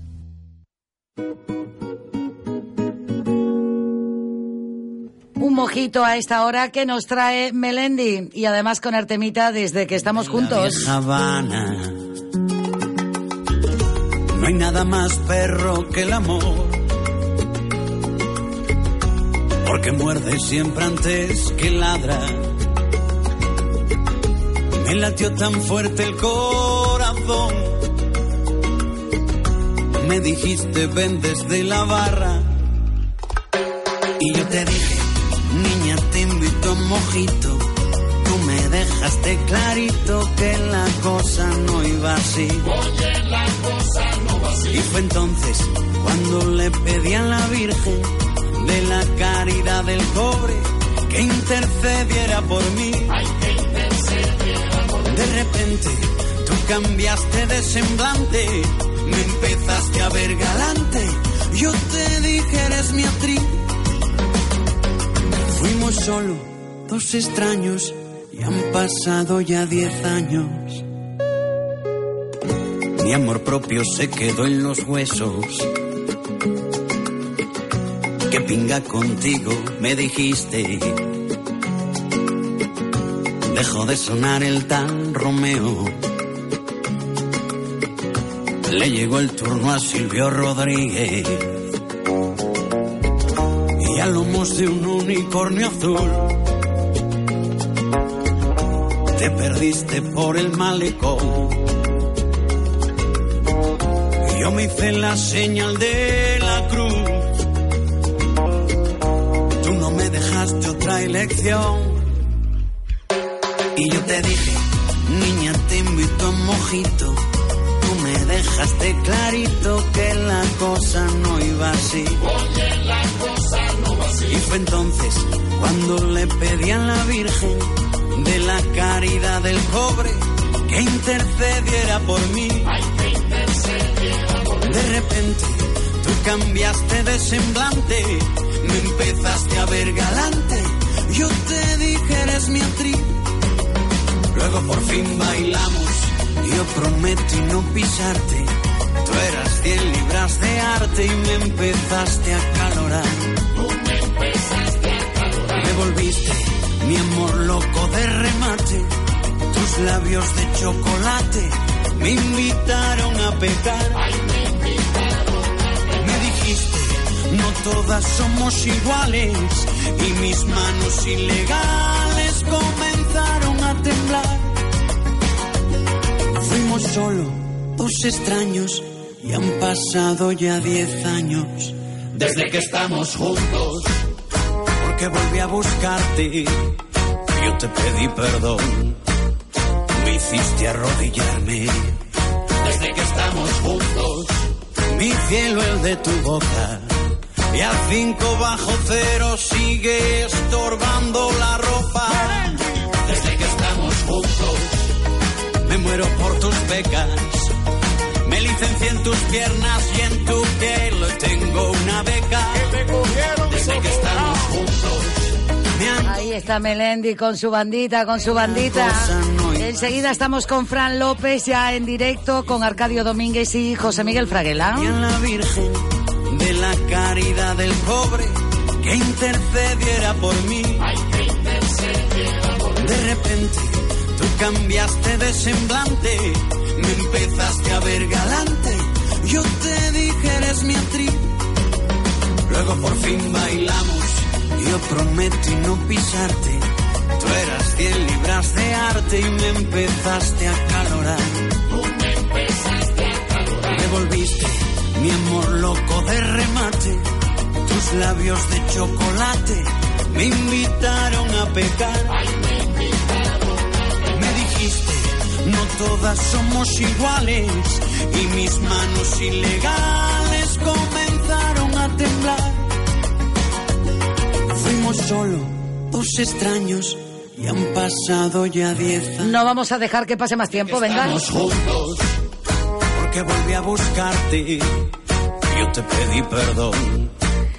Ahí estamos, ahí saludamos. Fran López, saludos, buenos días. Muy buenos días. Muy buenos días. Eh, Está también Arcadio Domínguez esta mañana aquí y está también José Miguel Fraguela. Arcadio, José Miguel, buen día. saludos, saludos, buenos días Fran, buenos días José Miguel, buenos días Dulce La María. verdad es que Fran siempre ha dado muy buena sombra por su altura. Eso es verdad. Pues También. Parece una palmera. Y además, ¿Cómo? y, y en, una, en la isla bonita aún destaca más. Por eso. Eh, él- pero él está en una isla bonita, como tú bien dices, Lanzarote. Tan bonita que está en estos momentos donde él se encuentra y donde nosotros queremos arrancar Ay, hoy la no tertulia. nada. Sí, eh, Fran. Porque le- les estoy escuchando a ustedes. Aquí estoy Pero por alusiones, Fran, por viendo alusiones. Fuerteventura desde Recife. ¡Au! No se puede pedir más. Viendo Fuerteventura desde Arrecife y otros escuchándonos desde la graciosa Fraguela. Sí, desde la graciosa es un sitio extraordinario. Muy, muy Y no extraordinario. Quizás nos estén escuchando desde la graciosa. Date una vuelta ahora, Fran, por la Santa, que dice que está lleno de inmigrantes por las calles ahí deambulando. ¿Qué sabes de todo esto, Frank? ¿De qué se habla también en Lanzarote, de esta situación de la migración y, y de, y de cómo están los centros? ser un problemilla. Empieza a ser un problemilla por la cantidad de gente que está arribando a las costas de, de la isla. No, yo creo que habría que ponerle un poquito de orden ahí, desde que estás ahí está bien señalizada, ¿eh? Sí, La sí, la sí, tienes sí, bien sí, balizada. sí, sí, sí. Pero lo raro es que vienen gente de origen africano y, y entran por la zona de la isla que da América, no por la zona de la isla que da África. Qué raro. Sí que esas cosas son extrañas, ¿eh? Que todo el garbeo que das para llegar a la Tierra cuando en línea recta llega antes. Fíjate tú. Pues- ¿Qué, qué quieres decir? A ver, Frank, explícate, Estás explícate. hablando como un político, Fran. Yo constato la realidad. Sí, que de- hombre, la, la posición marxista siempre es eh, eh, analizar la realidad con los instrumentos adecuados. Evidentemente, lo que es normal es que la gente arribe pues, por Arrecife, por la costa de Teguise, por Puerto del Carmen, todo eso que da África, pero no que vayas a dar la vuelta por la Santa. ¿Y eso por qué fue, Fran? Ya hablando en serio ahora, tú que estás ahí, tienes contactos directos con, este- con, la, con la comandancia marítima. ¿Qué ha Yo pasado no, por ahí? no me creo, no me creo que la gente, que las pateras hagan todo ese recorrido. La verdad es que no me lo creo. Pero bueno, todo puede ser, no digo que no. A lo que han habido también problemas con el SIBE, dicen, eh, con, eh, mm, sobre todo con el barco que tienen para detectar cuando hay pateras, eh, pateras cerca. Lo que sí es cierto es la cantidad que ha llegado en los últimos días, ¿eh? Arcadio, por ejemplo. Sí, no, esto eh, eh, hay muchísima preocupación con ese asunto porque durante un tiempo pues había una cierta tranquilidad o relajación, pero en los últimos meses eh, la cosa ha ido incrementándose y están realmente preocupados. Yo simplemente lo sigo por los periódicos, no tengo la suerte que tiene Fran de estar ahí en vivo y en directo para poderlo incluso pulsar y ver qué es lo, cuál es la opinión pública, pero lo que cuentan los medios de comunicación es que es tanto el Cabildo de Lanzarote como en definitiva también el propio gobierno de Canarias se encuentran desasistidos e incomprendidos por el gobierno de España que tuvo aquel estreno fantástico con aquel mm, ¿cómo se llamaba el buque aquel de mm, que venía de El de la- el de la bebida isotónica. Exactamente, ese- Acuario. el acuario, el acuario que tuvo un estreno eh, tan solidario y tan genial. Desde esa época hasta ahora, el gobierno de España de esto ni habla ¿no? o no quiere hablar y esto realmente preocupa. Y luego después, bueno, eh, el asunto de qué hacemos con esta gente, sobre todo con los jóvenes, ¿qué hacemos con ellos, no? Y ahora mismo leí esta mañana y me quedé con la piel de gallina cuando dicen que mm, están buscando las fórmulas o las fórmulas para que las familias acojan en su hogar a algunos de estas personas. De manera voluntaria, que tengo que decir. Sí, sí, de manera voluntaria y ponle comillas, vol- voluntaria porque tú sabes que la necesidad también crea voluntad. Y a mí esto un poco me deja preocupado y todo esto al margen del gobierno. Fran, que no te habíamos escuchado. Pero yo, ay, yo creo que aquí hay que ponerle una, un remedio de verdad, no unos parches que, que como ocurría al principio del mandato, que no debe solamente eh, implicar al- al- a España, sino debe, debe implicar a muchos más actores. Al margen luego que haya que hacer una, un temas puntuales con, los, con las comunidades autónomas, ya no solo hablo de Canarias, yo creo que si Canarias está saturada de inmigrantes que, que arriban a las costas de manera con, las con los cayugas, ya no te digo nada, la comunidad andaluza. Eso tiene que ser eh, que necesitan un, un plan de eh, y una un, un plan por parte del gobierno de España, pero que de verdad afronte los problemas que pueden tener comunidades como la andaluza que en sus costas reciben infinidad, miles de, de inmigrantes ilegales. Bueno, yo estaba escuchándolo ya para entrar en materia y un poco con la con el rigor y la seriedad que merece. Hombre, primero hay que recordar que los canarios hemos producido emigración. El canario ha sido una- un ciudadano, una- un pueblo emigrante. Y emigrante por necesidad, por necesidades económicas, igual que esto. Y cuando los canarios iban a América, en esas chalupitas, en esos barcos, que algunos se quedaban por el camino, pues no iban sin papeles también. Es decir, que aquí hay una cultura de haber hecho lo mismo. Es decir, y, y- y en, y en América, pues fuimos razonablemente, pues bien recibidos, como, pero aunque, como en todas partes, la, la- la clase dominante se aprovechaba del que llegaba y lo hacía poner, y se aprovechaba del esfuerzo, del sudor y del trabajo que realizaba. Volviendo al tema canario, al tema de España, yo estoy totalmente de acuerdo con Frank que tiene que existir ese tipo de entramado institucional. Parece que en España no lo había y parece que Pedro Sánchez en cuatro meses, cuatro meses mal contados, pues no ha tenido tiempo de crearlo. Tampoco sé si sabe crearlo o no, pero evidentemente no ha tenido tiempo de crearlo. Lo que significa que otros en mucho más tiempo tampoco tuvieron tiempo de crearlo, tampoco supieron crearlo o tampoco previeron o, o- o asumieron la necesidad de crear ese tipo de estructura. Tenemos un problema y hay que resolverlo. Y hay que resolverlo a favor de la ciudadanía, a favor del que llega huyendo de cotas de miseria sub- muy superiores a los que aquí lo pasan mal, porque que es una gran diferencia.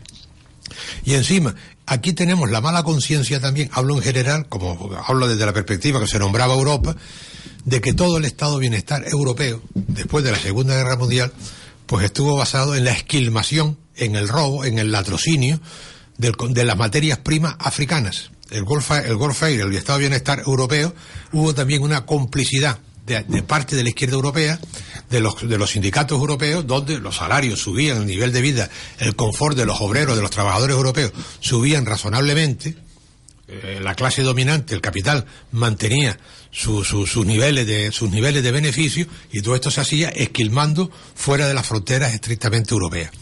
Y, esto avanza y tenemos una situación dificilísima, donde en origen no se sabe o no se ha podido poner, solu- poner soluciones, los recursos de ayuda humanitaria a veces no se resuelven bien y, este- esto llega a tener ya un problema de, de tipo humanitario, de tipo mundial, y debe de ser las Naciones Unidas la que construya, junto con la Comunidad Europea, las estructuras administrativas imprescindibles y adecuadas en el continente africano. Sin eso, y también, los, y también las estructuras de seguridad, las estructuras de formación adecuadas. Y esto lleva tiempo, y lo primero que hay que hacer es denunciarlo y asumir las partes de responsabilidades. Y, y termino. Samuel, Y la, esa, esa canción la llevamos escuchando 20 desde que, años. tú- desde que tú quieras, la que, desde- si tú 20 quieres, años. yo por eso, como tú la escuchas hace 20 años, yo me he permitido el lujo de ponerte el long play. ¿eh?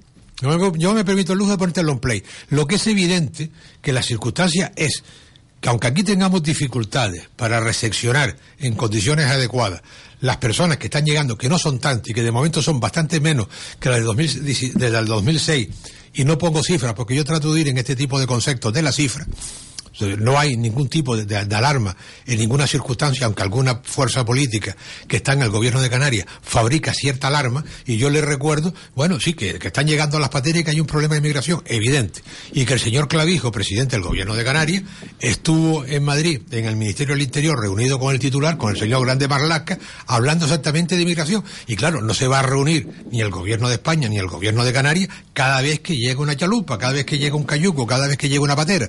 El tema de una complejidad absoluta. Si las estructuras funcionan, esa es la clave. Y estar, y estar ahora utilizando este problema en, tiempos preelectorales para construir un conflicto entre el gobierno de España, la solidaridad necesaria del gobierno de España y las obligaciones también del gobierno de Canarias, hombre, José Miguel, parece mentira que no sepas el, el primer capítulo del manual de elecciones. Necesito una cortina de humo, necesito desviar la atención. Cuando uno no hace nada, necesita tener problemas y enemigos fuera. Arcadio. Yo estoy asombrado. Pues te agradezco que pongas el catón en la conversación porque es Estoy imprescindible. asombrado con ese razonamiento. José Miguel ha puesto el long play, pero solo por una cara, ¿no? Hombre, claro, no, no me has dado tiempo a la otra. Falta la otra cara. Claro. Y, y la cara que él pone, pues yo no le voy a estar rebatiendo esas cosas. Yo tengo otra visión, obviamente. La otra cara, ¿eh? Por eso estamos aquí en esta mesa, porque Dulce nos convoca a gente con distinta opinión. Eh, a ver, para llegar al gobierno de España no se trata de decir que lleva poco tiempo, no sé qué. Aquí hay que venir aprendido. O sea, nadie se presenta al gobierno de España desde la, qué sé yo, desde la enseñanza primaria. O sea, la gente lleva todo, eh, lleva muchos años en política. No, el gobierno de España hay que llegar con las tesis hechas. Por supuesto. Y además, si, si es posible, sin copiar, si es posible. Eh, pero bueno, ese ya sería otro debate. Es muy muy hábil, eh, José Miguel, cuando te distrae enseguida de la, la atención, ¿no? Me sorprende un poco haber oído, no sé si fue un desliz, que estamos en tiempos preelectorales. ¿Preelectorales de qué? Si el gobierno de España nie- niega completamente de que haya- vayan a haber elecciones. Las autonómicas sí, hombre. Hombre, hombre, hombre. Las Pero- municipales, las de los cabildos. Pero no, el gobierno de España no se presenta a ese examen. Pero otros sí. Bueno, eh, en resumidas cuentas, mm, aquí hay un problema de fondo y, eh, yo reconozco los esfuerzos de José Miguel pues para un, poco, digamos, distraernos del, fondo del debate. Este, este tema de ahora... Podemos hablar de los últimos 20 años, claro que sí, y de los 30 o 50 para atrás, y podemos hablar también del empobrecimiento de África y cómo, en fin, los europeos, aquellos que, que en fin, mis tatarabuelos, cómo llegaron allí hicieron lo que hicieron. Mm, pero no se trata de eso, porque si uno amplía tanto el zoom, José Miguel pierde la perspectiva. En estos momentos, y analizamos lo que está a nuestro alcance, lo que es mm, contemporáneo con nosotros, eh, aquí eh, el fenómeno de las pateras y de los cayucos y de la inmigración africana, sobre todo en Canarias, no es nueva. O sea, esto lleva muchos años, pero las cosas no se han hecho bien. Eh, y te lo dice una persona que además ha estado trabajando en, eh, en esa materia al- algún tiempo. Y no se han hecho bien y no sé si es por falta de recursos económicos y, y para no irme muy atrás ni muy lejos, el pasado fin de semana estuvo el presidente del gobierno de España rehuyendo a la sentarse 10, 15 minutos con el que vino a un acto protocolario por un asunto de, en fin, de Saramago en Lanzarote eh, y no quiso reunirse con Fernando Clavijo. Y digo yo, ese no puede ser el talante, este, ese no puede ser el nivel. Pero es que no estaba en agenda, dice. Ya, ya, pues es que ese no puede ser el talante.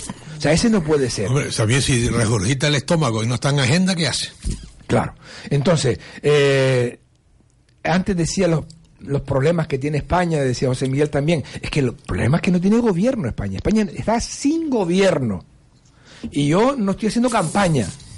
No, España estás está- haciendo argumentario. Exactamente. Pero no España campaña. está sin gobierno, porque eh, es que cada día es un disparate, es decir, esto está una contradicción detrás de la otra. Hoy dicen una cosa, mañana dicen la otra. Hoy dicen, yo voy al Senado a explicar lo que haga falta. Ahora dicen, no, yo no voy al Senado porque voy a dignificar la Cámara Alta. Esto es un, eh, es un juego de palabras continuo y un vacilón tremendo que nos tienen a todos atrapados en este vacilón. Lo que se dice por la mañana no tiene ningún valor por la tarde. Bueno, eso significa que hay gobierno, que hay gobierno, aunque sea el gobierno de la contradicción, que eso podríamos discutirlo Pero perfectamente. ¿qué gobierno es el que hay? No, hombre, vamos a ver. ¿Qué gobierno es el Arcadio que hay? niega que haya gobierno y después habla de que ¿qué el gobierno se contradice. Bien. Pero, pero si el- de, de todos los de todos los, eh, los que se sienten en el gabinete, creo que solo hay dos que no han sido la salpica alguna cosa. Hoy nos- ayer nos enteramos que, que Borrell tiene una una de- una multa por información privilegiada por información privilegiada. Una multa no, una propuesta de sanción. Bueno, una propuesta de Una- una sanción. Pero tú investigación. imagínate que en lugar de ser Borrell hubiese sido cualquier otra persona. Da igual. Estaría Vamos a ver. la Yo, yo lo más, yo lo más que puedo, yo lo más que puedo aceptar en este, en este asunto del tú más de Borrell, No, no, de Delgado, del, astronauta, del, astronauta José Duque. Miguel, él presentó una moción de censura porque decía que aquello estaba podrido. Efectivamente, ahí, y no cabe ninguna duda de que estaba podrido, ¿verdad? Perdóname un segundo. Y tú estás de acuerdo con Pedro Sánchez de que aquello estaba podrido, ¿no? Porque si no podemos discutir que no Pero, estaba podrido. José Miguel. No, no, yo no voy a discutir eso contigo. No, porque no discutir quiere discutir. Entonces. ¿con quién quieres vienes- José Miguel, cuando tú vienes a hablar de limpieza, pureza y castidad, tienes que ser limpio, casto y puro. Y si no, no puedes hablarlo. Y en este caso, el gobierno de España en este momento no es ni limpio, ni casto, ni puro. Y yo espero que no sea casto, A ver, sinceramente. no a, limpio, ni partir de, a partir de ahí, sobre la pureza podemos hablar lo que quiera, y sobre la limpieza y de higiene también, y sobre, y la- y No, sobre las, y no, sobre las señor, cloacas para- y sobre lo que quiera. Tú mismo, Pero todavía... José Miguel, que lo has dicho tú en, en reiteradas ocasiones, tú mismo te pones la soga al cuello con el nivel de limpieza y pureza que tú estás exigiendo a los demás, que no te la aplicas a ti mismo. A mí, a mí no, a mí A me la a aplico, será a ellos. Será a ellos. No, Fran. A ver, Arcadio, a ver, Fran, para escuchar a Arcadio. Entrar en el gobierno diciendo esto es una cesta de manzanas podridas y entonces traigo aquí una- un nuevo cesto de manzanas, la pone encima de la mesa y resulta que están igualmente de podridas. Igualmente de podridas. Entonces, esto eh, yo me siento como ciudadano, como persona observador, de, de- en fin, me siento engañado Porque, joder, es que nada más que hay que coger los periódicos, las primeras declaraciones de los primeros días mm, de aquel gobierno bonito, todo estaba estupendo y fantástico, y era un gobierno de celebrities, como aquí ya hemos dicho, y todo era fenomenal, y por poco más o menos que el salto iba a ser tremendo, se van a resolver los problemas de Cataluña, los problemas de la insolidaridad con la inmigración europea quedan resueltos inmediatamente a través de la actitud nueva que tiene este gobierno con el acuario. Y además vamos a alcanzar pues el cielo. Pues mira, pero, Y, pues todo esto resulta que se ha quedado convertido pero vamos a ver. en agua Este- de borraja. Pero este gobierno, por muy mal que lo pueda hacer, yo acepto, yo, yo puedo aceptar que de la hipótesis se pasa la afirmación, se parte, se, pa- se parte. No, no, déjame hablar ahora a mí. De la, de la, de la hipótesis se puede pasar a la tesis perfectamente. Y ser real lo que ustedes están afirmando, yo puedo aceptar eso tranquilamente y humildemente. Lo que no me, ustedes tendrán que aceptar que habrá sido un gran milagro que esto se haga en menos de cinco meses. Es decir, esto es extraordinario. Yo creo que este gobierno, con sus luces y con sus sombras, tiene más luces que sombras en relación con el anterior. Eso es lo que tú crees. Sí, claro, eso es lo que Yo estoy creo que afirmando. tiene más sombras, pero que las que se ven. Bueno. más sombras de las que se ven. Pues bueno, entonces vamos a hablar de, de- de que este es un gobierno más gozoso para el conjunto de la ciudadanía. La prueba es que todavía La prueba en es el ámbito no- en el ámbito la- demoscópico en el ámbito demoscópico Ahí, ahí, ahí. bueno pues en el ámbito demoscópico Ahí. estaremos de acuerdo que el Partido No. Socialista y Pedro Sánchez han No dado estoy, un- no estoy de acuerdo. Bueno, ustedes no están de acuerdo en nada hoy. No, no, no, no estoy de acuerdo por la sencilla razón. Y te lo pongo encima de la mesa. Vamos a ver. Si efectivamente los sondeos electorales que maneja el gobierno, no los que se publican, no, los que maneja el gobierno, son favorables, y otros te también aseguro que ahora mismo haría Que la- coincidir las elecciones con las de Andalucía, el 2 de diciembre. Mira, yo, vamos a ver cuando, cuando Porque- haya. porque es una oportunidad Yo le para esper- ganar. espero que Dulce grabe todo esto, porque alguna vez habrá resultados electorales y Arcadio tendrá que escuchar lo que dijo el día de la noche electoral. Y usted también. claro. Vamos a escucharlo los dos. Sí, sí, y sí, yo hoy me comprometo aquí A escucharlo, formalmente. a escucharlo. No, no, me comprometo formalmente a decir el resultado, los resultados que, se- que conocemos a través de los sondeos eh, se parecen poco a lo que se va a dar. No, pero los compro tú lo, te puedes comprometer a que ese es tu criterio. No, no, en la, noche decir- en la noche electoral te podrás comprometer a reconocer que tú lo dijiste o que te equivocaste puedo- o acertaste. pero sí. espérate un segundo, es decir, más que hablar de las perspectivas de futuro, es decir, este gobierno con dificultades, que, no- es un gobierno con una minoría parlamentaria extraordinaria, que le hace muy difícil el camino y que la responsabilidad, y que la respo- responsabilidad del propio gobierno y del Partido Socialista, que por que por sus méritos propios solo tienen 84 diputados en Pero el, en José el Congreso. Miguel, Pero que espérate. este gobierno una se pena, presentó una el gobierno de las estrellas y parece el Pero que hoy- del, del cometa Halley, que de las estrellas solo queda el Perfecto. Pulín. Me parece Que no muy bien. nada. Me parece muy Es bien que a sea- analizar. No, pero vamos, ahí Pero nos hemos centrado. Más de la acción del gobierno, más de lo que haya hecho el gobierno haciendo algo. Pero tú te das cuenta en que hoy, hoy cuando no me dejas, que- hoy estás, que- hoy estás haciendo, hoy estás haciendo una crítica preventiva. Yo puedo aceptar. Todos los, todas Espérate y cada segundo, una de las personas Yo que se puedo sientan en el aceptar- Consejo de Ministros, todas. Fran. Todas y cada una de las personas han empezado a decir, y yo mira, y vamos a olvidar de todo lo demás. A mí aceptar lo que que me parece de género tonto, Escúchame. me parece de género tonto que metióme en el pelo que la señora que, se- que es portavoz del gobierno se haya olvidado se haya olvidado de poner el patrimonio que tiene. Mira, vamos a ver. haya puesto un Yo valor desconozco- estúpido Mira, para otra cosa. Mira, Fran. Pero es que eso, Yo- no estoy yo diciendo que acepto- eso sea ilegal. Fran. Yo estoy diciendo, ahora, es que eso me parece una tomadura de pelo de primer nivel. Lo que te dé la gana. Eso es una tomadura mira, de pelo. Si vamos a aceptar que tengas razón en lo que estás diciendo, que la, que la estructura del pe- Pero chicos, ahora sí me, que ahora sí que me es que escucha. me Ahora escúchame, Fran. La ventaja así, de me dejas Sky. y ya Dios Sky no te da esta, Sky no te da esta ventaja, chiquitín. Me está dando, me está haciendo tomar una tomadura de pelo constante. Bueno, que una señora de esas, de esas características no sepa lo que tiene, Bueno, me Juan, parece que eso es un insulto al resto de la gente. Permíteme, ahora no me, ahora no me está Mira, yo puedo aceptar todo lo que estás diciendo. Tú me aceptas de que tienes un argumentario delante. Yo no sé dónde estás al día de hoy. No, pero acéptame lo que te voy a decir. Igual que yo que no lo hago. Acéptame. Digo, argumentario lo puedes tener en la mente. No como algún jefe tuyo que lo tiene en los papeles, o, o jefa que tiene los papeles delante siempre que viene a cualquier sitio. Y tú lo has visto junto conmigo. La cuestión no es lo que, te- la cuestión es que tú al día de hoy puedes pensar como te dé la gana. Yo no soy quien para decirte si piensas de una manera o piensas de otra, estás más cerca de una opción o otra política. Sí soy quien para decirte que tienes currículum de defensa y de pertenencia en puestos de relevancia en, la- en las instituciones eh, en nombre del Partido Popular. Antes, no digo ahora. Y entonces, hablando ahora de este momento, yo puedo aceptar cualquier tipo de crítica a este gobierno. Además, mi misión no es defender a este gobierno con la a, uña de caballo ni muchísimo menos. Sí te puedo decir que las sí te puedo decir que las circunstancias son las que son, que el gobierno tiene unas se- serias serias dificultades, que hoy se anuncia un acto positivo que es un anteproyecto de presupuesto bastante bastante interesante que lo podemos discutir y porque puede ser la principal medida hasta el día de hoy del gobierno de Sánchez y de, y de la colaboración política del partido del partido Podemos con, con el gobierno de España y con el grupo socialista, yo creo que eso podemos desmenuzarlo y podemos estar de acuerdo y en desacuerdo en distintas cosas de lo que van en ese ante- en ese anteproyecto de presupuesto que aún no tiene la mayoría en el Congreso, pero empezar a decir que este gobierno te defrauda por todos lados, hombre, sí, a todo el Partido Popular, empezando por su presidente, escúchame un segundo, a todo el partido, que a ti no, digo a todo, a ti no, a ti no, No, no a todo, yo no me equivoco.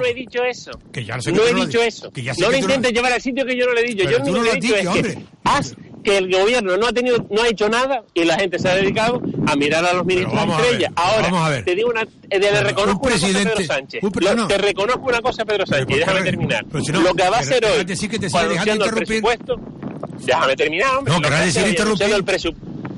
Pues nada, termine usted, después me da a mí medio minuto. Perfecto. Solamente trataba yo de decir que la posición del argumentario del Partido Popular con el señor Casado a la cabeza, que es el presidente de un partido experto en máster, pues simplemente la posición argumental de ese partido con relación al gobierno de España, que está recién llegado, es que es el peor gobierno de España, que en, en democracia que no ha existido otro gobierno peor, muchísimo menos, eso- y que ya se- se eso mere- se hace y que ya se siempre. espérate, y que ya se merece una censura. Ese disparate, ese, esas ganas de quitar un gobierno que acaba de llegar, solo es propio históricamente, y lo podemos analizar, de la derecha rancia cuando llega a España. Cuando, y, no- y cuando digo a la derecha rancia no me refiero a Rajoy, me refiero al José señor Aznar, me refiero al señor Casado.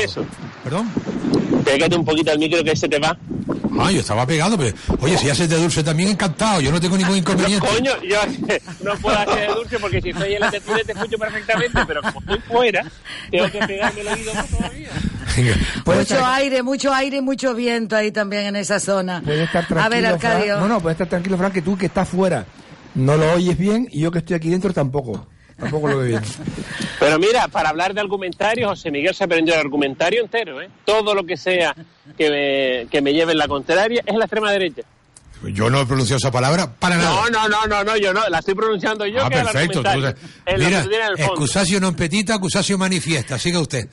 A ver, Arcadio, Arcadio, que apunte.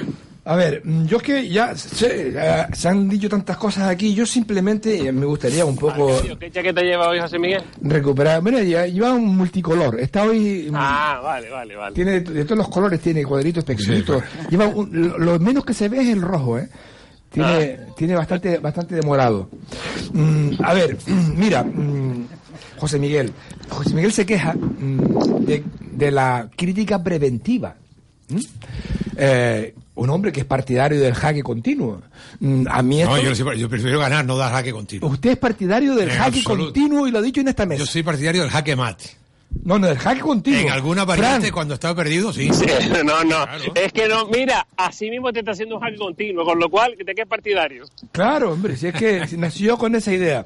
A ver, ahora habla mm, de. para- le molesta la, la crítica preventiva y, y- y yo le veo esta mañana defendiendo el poco tiempo que lleva Sánchez en el gobierno. Nadie le dijo que entrara. Él no cogió el gobierno, digamos, obligado por las fuerzas sociales y políticas de este país, los sindicatos. Pero que conste que yo solo, yo solo defiendo al gobierno de Sánchez contra la reacción. El gobierno- en el ámbito de la Sánchez- izquierda, Sánchez merece multitud de críticas. Sánchez es un aprovechategui.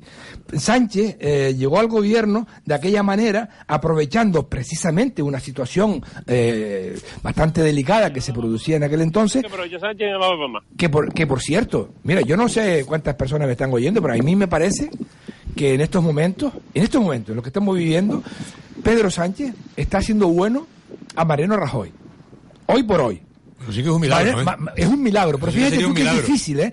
Pero resulta que Pedro Sánchez eh, es que ni, ya ni en plasma, es decir, no da una rueda de prensa ni por Dios. Es decir, está... Perdona, Que vino, de visita, que vino de visita oficial a España para allá a Lanzarote. Sí, sí, no, y lo- pero está permanentemente escondido de los medios de comunicación. Si esto lo llega a hacer Rajoy, lo asesinan. Eh, es que esto Lo queman. Lo queman. José Miguel habla de la derecha rancia. Que no es toda. ¿Qué, que no podemos decir de la izquierda rancia? Lo mismo. Ah, vale, pues entonces estamos empatados. Señores, vamos a recordar, vamos a recordar que han habido unos puntos claves del acuerdo presupuestario entre el gobierno y Podemos. Pedro Sánchez y Pablo Iglesias han firmado hoy jueves un acuerdo, este jueves 11 de octubre, un acuerdo presupuestario en la Moncloa. Esta subida está el salario inter, el salario mínimo interprofesional a 900 euros y un aumento de presupuesto para el Plan Estatal de Vivienda con mayor protección a los inquilinos. Estos son algunos de los puntos más importantes de este pacto, que no son los únicos. Subida de salario, aumento del presupuesto para el Plan Estatal de Vivienda, desarrollo del modelo de transición energética y revisar los beneficios de las eléctricas, aumento significativo de las ayudas a la dependencia, se recupera el subsidio de desempleo para mayores de 52 años, subida del IRPF para las rentas superiores a 130.000 euros, eh, también igual eh, ha rebajado la propuesta inicial de subirlo a los superiores a 140.000, al tiempo que Podemos ha elevado la suya superando los 120.000 euros que pedían inicialmente subida del impuesto del patrimonio el 1% a las fortunas de más de 10 millones de euros. Las pensiones van a subir con el IPC y las mínimas un 3%. El acuerdo entre Gobierno y Podemos garantiza la revalorización de las pensiones conforme al índice de precios de consumo en 2018, IPC y 2019, y que las mínimas no contributivas suban un 3% el próximo año. Permisos de paternidad y maternidad iguales e intransferibles, que se modifique la normativa del alquiler para que las comunidades de propietarios puedan prohibir la actividad de alquiler turístico o fijar determinadas condiciones, autorizan a los ayuntamientos para gastar su superávit en asegurar escuelas infantiles de 0 a 3 años, reforma de la ley electoral con regulación de mailing conjunto y listas cremallera obligatorias. Igualmente se trabajará para conseguir un amplio consenso que permita modificar la fórmula electoral para mejorar la proporcionalidad del sistema y ayudas al coche eléctrico con el impuesto al diésel. ¿Cuántas medidas, eh? Pues mire, yo lo que trato de decir es, primero, que más que hablar de un presupuesto es, un pacto de un programa de gobierno que excede del presupuesto. Ahora bien, si hablamos del presupuesto en esencia, este es un presupuesto que tiene mucha carga ideológica, es un presupuesto claramente de izquierda, hay otros modelos, hay, hay subida de impuestos, es decir, a favor de, tener mejores servicios públicos, se confronta con el modelo liberal, con el modelo de derecha de bajada, de bajada de impuestos, tratando tratando de que haya más economía en los bolsillos en los bolsillos privados a costa de menos administración de menos de menos servicios públicos. Este es un presupuesto que también sube las cargas fiscales en los tramos, en los tramos altos como acabas de decir eh, mejora los mejora y equilibra la tendencia de los de los permisos de paternidad y maternidad con lo cual indirectamente pues hay una posición de política demográfica eh, de medio plazo razonablemente razonablemente interesante e imprescindible para el Estado, para el conjunto de necesidades del Estado español. Y bueno, yo creo que el presupuesto es, un, es el, primer, el, primer ejemplo de que se puede gobernar de una manera distinta, sobre todo eh, en época de expansión y de bonanza económica. Hay una mejor, hay un mejor intento de redistribución.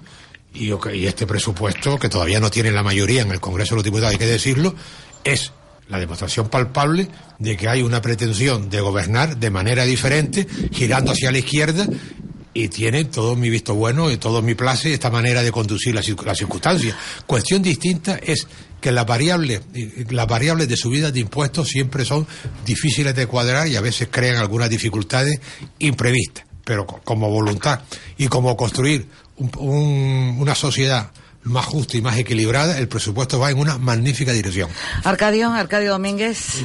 Dice José Miguel, dice José Miguel que tiene su placet, ¿no? ¿Era así? Su- eso fue lo que dije, por lo menos. Ya, ya votó. Ya José Miguel votó. No, está- voté no, tú te, te he dado mi criterio. Si mi criterio tú lo consideras tan importante que parece No, un voto, no, está bien, tengo vamos ningún a ver, no, yo- yo lo en aceptarte y reconocerte y agradecerte la forma en que Mira, tratas mi opinión. Esto es directo 100%, tendrían que verlos, ¿eh? Est- Aquí en la est- pecera. estoy, eh, estaba calla- sabe de esto. Claro, estoy callado y simplemente yo quería con esta pequeña guiño, con este... Guiño no, que Rufián se enfada ya, contigo. ya, Cuidado. Que, que- quería simplemente mostrar mi escepticismo por lo que voy a decir a continuación. Yo soy muy escéptico con estos presupuestos. Te voy a decir más. ¿Por qué? Te voy a decir más. Mira, me gustaría que esos presupuestos pudieran llegar a, a la meta y aprobarse. Me gustaría que fueran aprobados. Pero ellos, ahora, durante cuatro o cinco días, me refiero al, propio gobierno, la ministra de Economía los, los ha titulado ya como los presupuestos bonitos. ¿Sí, la ministra Calviño? Sí, ha dicho que son unos presupuestos bonitos. Bien, entonces, yo... Yo co- yo co- Mira, bonito. A ver, a ver, a ver, como resulta... que no, estoy hablando despacio, porque resulta que la semana que viene, igual, podemos volvernos a ver y veremos como esto es pura propaganda y publicidad, porque saben perfectamente cuando tú, o cuando ya uno tiene canas, yo ya tengo una edad, cuando tú presentas unos presupuestos bonitos, es porque resulta que sabes que no van a prosperar. ¿Qué Y dice? simplemente quieres quedarte con el título de bonito. Qué pena que no me los aprobaron. Porque mira, los votos que ah, van a- durante un par de días van a estar haciendo grandes cartelones de publicidad y propaganda con todas las cosas que Dulce María nos acaba ahora de leer, que es lo que se ha publicado ya en el día de hoy, y no te cuento lo de mañana. Y después dirán, hombre, es que no, no han sido aprobados. ¿Por qué? ¿Por qué? Mira, los votos de Unidos Podemos no son suficientes para, para aprobar estos presupuestos. Necesitan los votos de Puigdemont, que son ocho. No, del de. Puigdemont no. Sí, sí, sí. Del grupo de, de- De- del grupo de gru- Puigdemont. Del grupo del PDK en el Congreso, que no es el grupo de Puigdemont. Hombre, es del no grupo, es lo mismo. Hombre, hombre. Puigdemont está fuera sí. ya, está en la Bueno, caída. Eh, del grupo del PDCAT, Eso sí, de los de Convergencia, también. necesitan los nueve votos de Esquerra Republicana Cierto, de Cataluña. cierto. Necesitan los votos de que probablemente los tenga de- del Partido Nacionalista Vasco y también los de Bildu. Necesitan todos esos votos. Y el de Nueva Canaria, nómbralo. Sí, también, pero es que no los va a reunir. Es que no los va a reunir, porque los 8 y los 9 son 17. Los 17 votos catalanes Son los imprescindibles. no los va a tener. Ya verás que sí. Bueno. Eh, Ya verás que sí. ya ¿Por qué, por dices veremos. que no, alcalde? No, porque ellos ya lo han dicho. eh, ellos No. ponen una condición muy alta. La condición que ellos ponen es clarísima y, y Sánchez no la puede Pues esa aceptar. condición la puso el señor Torra, que es el epígono de Puigdemont en el reino de Cataluña. A mí no me falta. En el reino, en el reino, en el reino de Cataluña, pero el PDK se ha desmarcado de esa posición y Esquerra también. Es decir, Bueno, yo estos presupuestos Mi yo lo- tesis yo- es, yo termino. presupuestos los doy por aprobado. Mi propuesta es, esto está haciéndose unos presupuestos muy bonitos para que queden estupendamente bien en la foto, para que queden bien en la explicación, para que sean unos presupuestos que qué pena que no la aprueben, porque saben de antemano, y lo sabe el propio, eh, vamos a ver, esta, esta satisfacción que de estos presupuestos, no se lo- ni, ni Pablo Iglesias está dispuesto de darle esta satisfacción a Pedro Sánchez. Pablo Iglesias ha cambiado en horas, en horas, ha cambiado la postura de su partido porque ha pensado y es listo, ha dado un paso más allá y dice no me voy a poner porque entonces yo voy a ser el culpable. Mm, Yo me voy a yo voy a ponerme la cara de, de colaborador mm, porque esto no va a salir, entonces yo no seré el culpable. ¿y si sales, serás tú el culpable? Vamos a No, no, escuchar yo, la eh, opinión también Tiempo, tiempo, Eh, pu, como tiempo. de. Fran López. Fran, Esto es, menos mal que se acercan la- ya las épocas navideñas y los niños empiezan ya a hacer su carta. Queridos Reyes Magos. Por dos supuesto. Es a mí me gustaría esto, esto, esto, esto, esto. Gastar, gastar, gastar, gastar, gastar. Después lo que me hace mucha gracia es que unos presupuestos que, ¿verdad? Que suben la- el impuesto de patrimonio, que es insignificante, eh, suben un 1%, a ver cuánto recaudo, a ver cuánto es el recaudo total, no el, el porcentaje, a ver cuánto de verdad. Pero se olvida de nombrar que el impuesto al combustible, el del diésel, toca a todo el- a todo perrigato, tengas o no tengas vehículos, porque como los transportistas se mueven todos con vehículos diésel, eso eh, implicará una subida de, de sus eh, costes, costes que no se los van a asumir ellos solos, que los van a trasladar al resto de la cadena. Por lo tanto, al final acabaremos pagando el contribuyente las alegrías. Claro, claro que el contribuyente, claro que el contribuyente va a pagar el presupuesto, no te quepa ninguna duda. No, la cuestión no, de fondo es si las ventajas son mayores que los yo no te he inconvenientes. interrumpido. Lo que no tú no puedes, lo que tú no puedes vender que es un presupuesto social tú cuando verdaderamente ahora. lastra y carga la inmensa mayoría sobre las mismas espaldas de siempre, con dos medidas estúpidas del impuesto de patrimonio que tú le puedes preguntar, te considero una persona inteligente y sabrás perfectamente qué significa un impuesto de patrimonio, que es simplemente para cazar y ver a la gente, porque le, le gusta mucho hacer pisto y en el impuesto de patrimonio ponen todo lo que tiene y el de la renta no lo ponen y ahí cazan y empiezan a, a levantar eh, paralelas. Para eso sirve el impuesto de patrimonio, no para otra cosa. Y las rentas superiores a 140 a 130 mil euros. Y lo demás, lo carga sobre las mismas espaldas que llevan cargando todo el mundo durante toda la vida. Eh, El presupuesto, evidentemente, no, yo no creo que llegue a ningún lado, pero por eso se hace de esta manera, para que la Claro, sea claro. bonito, y después le tiene la culpa a todos los de extrema Eh, derecha, que ¿eh? del centro para allá, que no me lo han aprobado, que son unos malas, eh, unos eh, personas que están siempre en el lodazal, que son siempre que no hay, que no ayudan al conjunto de- del país y que no arrimaban el hombro como lo arrimó el PSOE en su momento.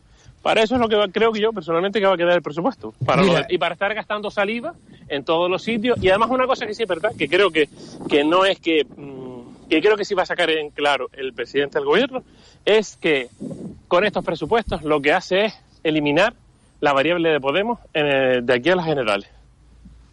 Eh, en parte, en, parte no te- en lo último, en lo último que has dicho, que es un tema que no tiene que ver con el presupuesto, pero que es interesantísimo, eh, cuando hay un gobierno de coalición de dos partidos de izquierda, como si lo hubieran de dos partidos de derecha, eh, la buena navegabilidad del que está en el gobierno, objetivamente, tiene cierta ventaja. El Partido Socialista, por su banda izquierda, perdió votos en el nacimiento de Podemos, etcétera, etcétera, y políticas que y políticas de izquierda de, de- de confrontación en la frontera entre Podemos, entre Podemos y el Partido Socialista, objetivamente, pues puede tener el, Partido Socialista del modelo Pedro Sánchez, pues alguna ventaja. Recordar que el Partido Socialista ha tenido pues cientos, bueno, de no de 200, lo- venía de 169 diputados, la última los últimos votos de los últimos diputados que tuvo Zapatero y en estos momentos se encuentra en 84. Ha perdido, ha perdido mucho peso por el camino, ha perdido mucho, muchos votos y lógicamente está tan abajo, es el suelo más suelo más suelo en el underground, en el último sótano del edificio donde ha estado siempre el Partido Socialista y recordar que en el año 2000 en el año 2000, en las elecciones que ganó Aznar con mayoría absoluta, Joaquín Almunia sacó 120 diputados. En aquel momento, esos 120 diputados han sido el peor resultado posible del Partido Socialista. Peor resultado, peor resultado, peor resultado que después mejoró a la baja el señor Rubalcaba y ahora el señor Sánchez se encuentra con los 84 que tiene exactamente. Es decir, en estas condiciones, lo normal es que el Partido Socialista remonte, no solamente por sus propios méritos, sino porque está tan abajo que lo razonable es, eh, es más probable subir que bajar. Arcadio hace un gesto. No, no, porque, porque es que no tiene nada que ver, no, eso no es razonable. Tal y como están pasando las cosas, las que están pasando, o somos idiotas la- la- los electores, o, o- o el Partido Socialista seguirá bajando. Y yo creo que eso es bastante claro. Pues entonces ¿Por sí. qué Susana Díaz, que, tiene- que prácticamente a- a- podría haber agotado su legislatura ahora, en, en- eh, quedan tres meses, Por poco más. eso. ¿Por, por qué adelanta las elecciones? ¿Por qué no quiere porque coincidir? quiere ir, quiere ir a las Navidades ir con una presidencia no, nueva. No quiere ir con Pedro Sánchez a las elecciones. Y no quiere eh, coincidir en las urnas con Pedro Sánchez. Y Pedro Sánchez y Susana Díaz, lo sabe todo el mundo, se llevan mal. Y todo el mundo sabe que el Andalucía son ocho provincias y que es la comunidad más grande y que, que es el granero de votos principal del Partido Socialista Obrero Español. Y esa parte le falla a Pedro Sánchez. Y Pedro Sánchez es un tipo que hay que reconocerle su, per- su ah, como su, su, su, mm, digamos voluntad, Su tenacidad, pertinaz, su pertinaz voluntad. Si me estaba acordando lo de la pertinaz sequía. Efectivamente. Entonces, este, este pertinaz sí es, eh, audaz también.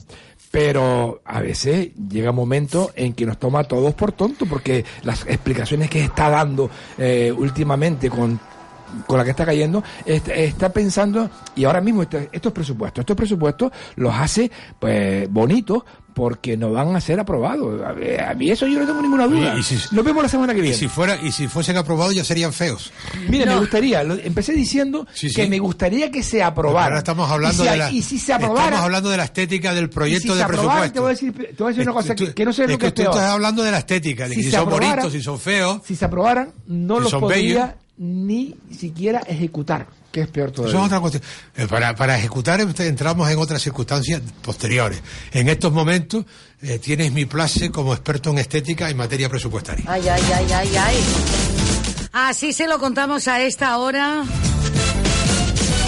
Ya en los últimos, eh, en los últimos minutos del espacio, aunque el Cabildo de Gran Canaria, antes de despedirnos, un tema así muy local que recoge también Canarias 7, el Cabildo ve de Siria en las trabas, en las trabas al Siampar.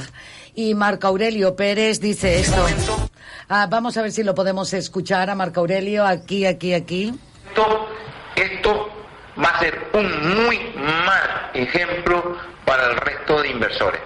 Muy mal ejemplo para el resto de inversores. Pues yo, sin que sirva de precedente, entiendo perfectamente las palabras de, de- del, alcalde, del alcalde de San Bartolomé de Tirajana, porque el señor Kisling, en otros sitios y en otros territorios insulares, y hablo de Tenerife, ha estado acostumbradísimo a tener un modelo de relaciones con la clase con la clase política que su sorpresa es que en Gran Canaria no lo puede tener.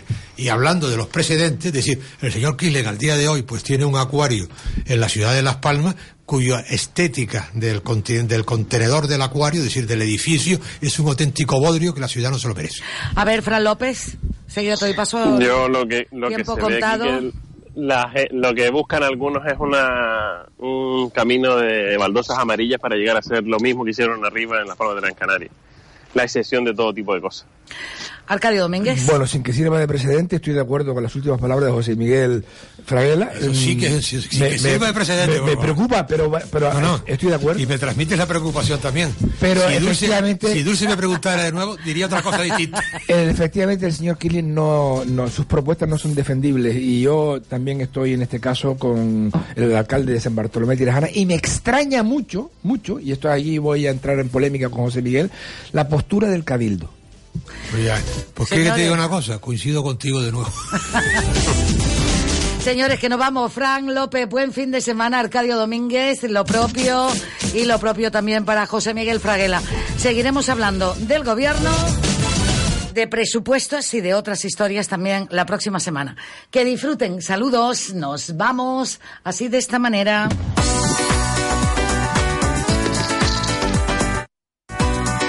Con Fran López volveremos a estar también ya la próxima semana en esta misma sintonía, con Arcadio hablando de presupuestos, con José Miguel Fraguela y estará Jesús González Don Pierre.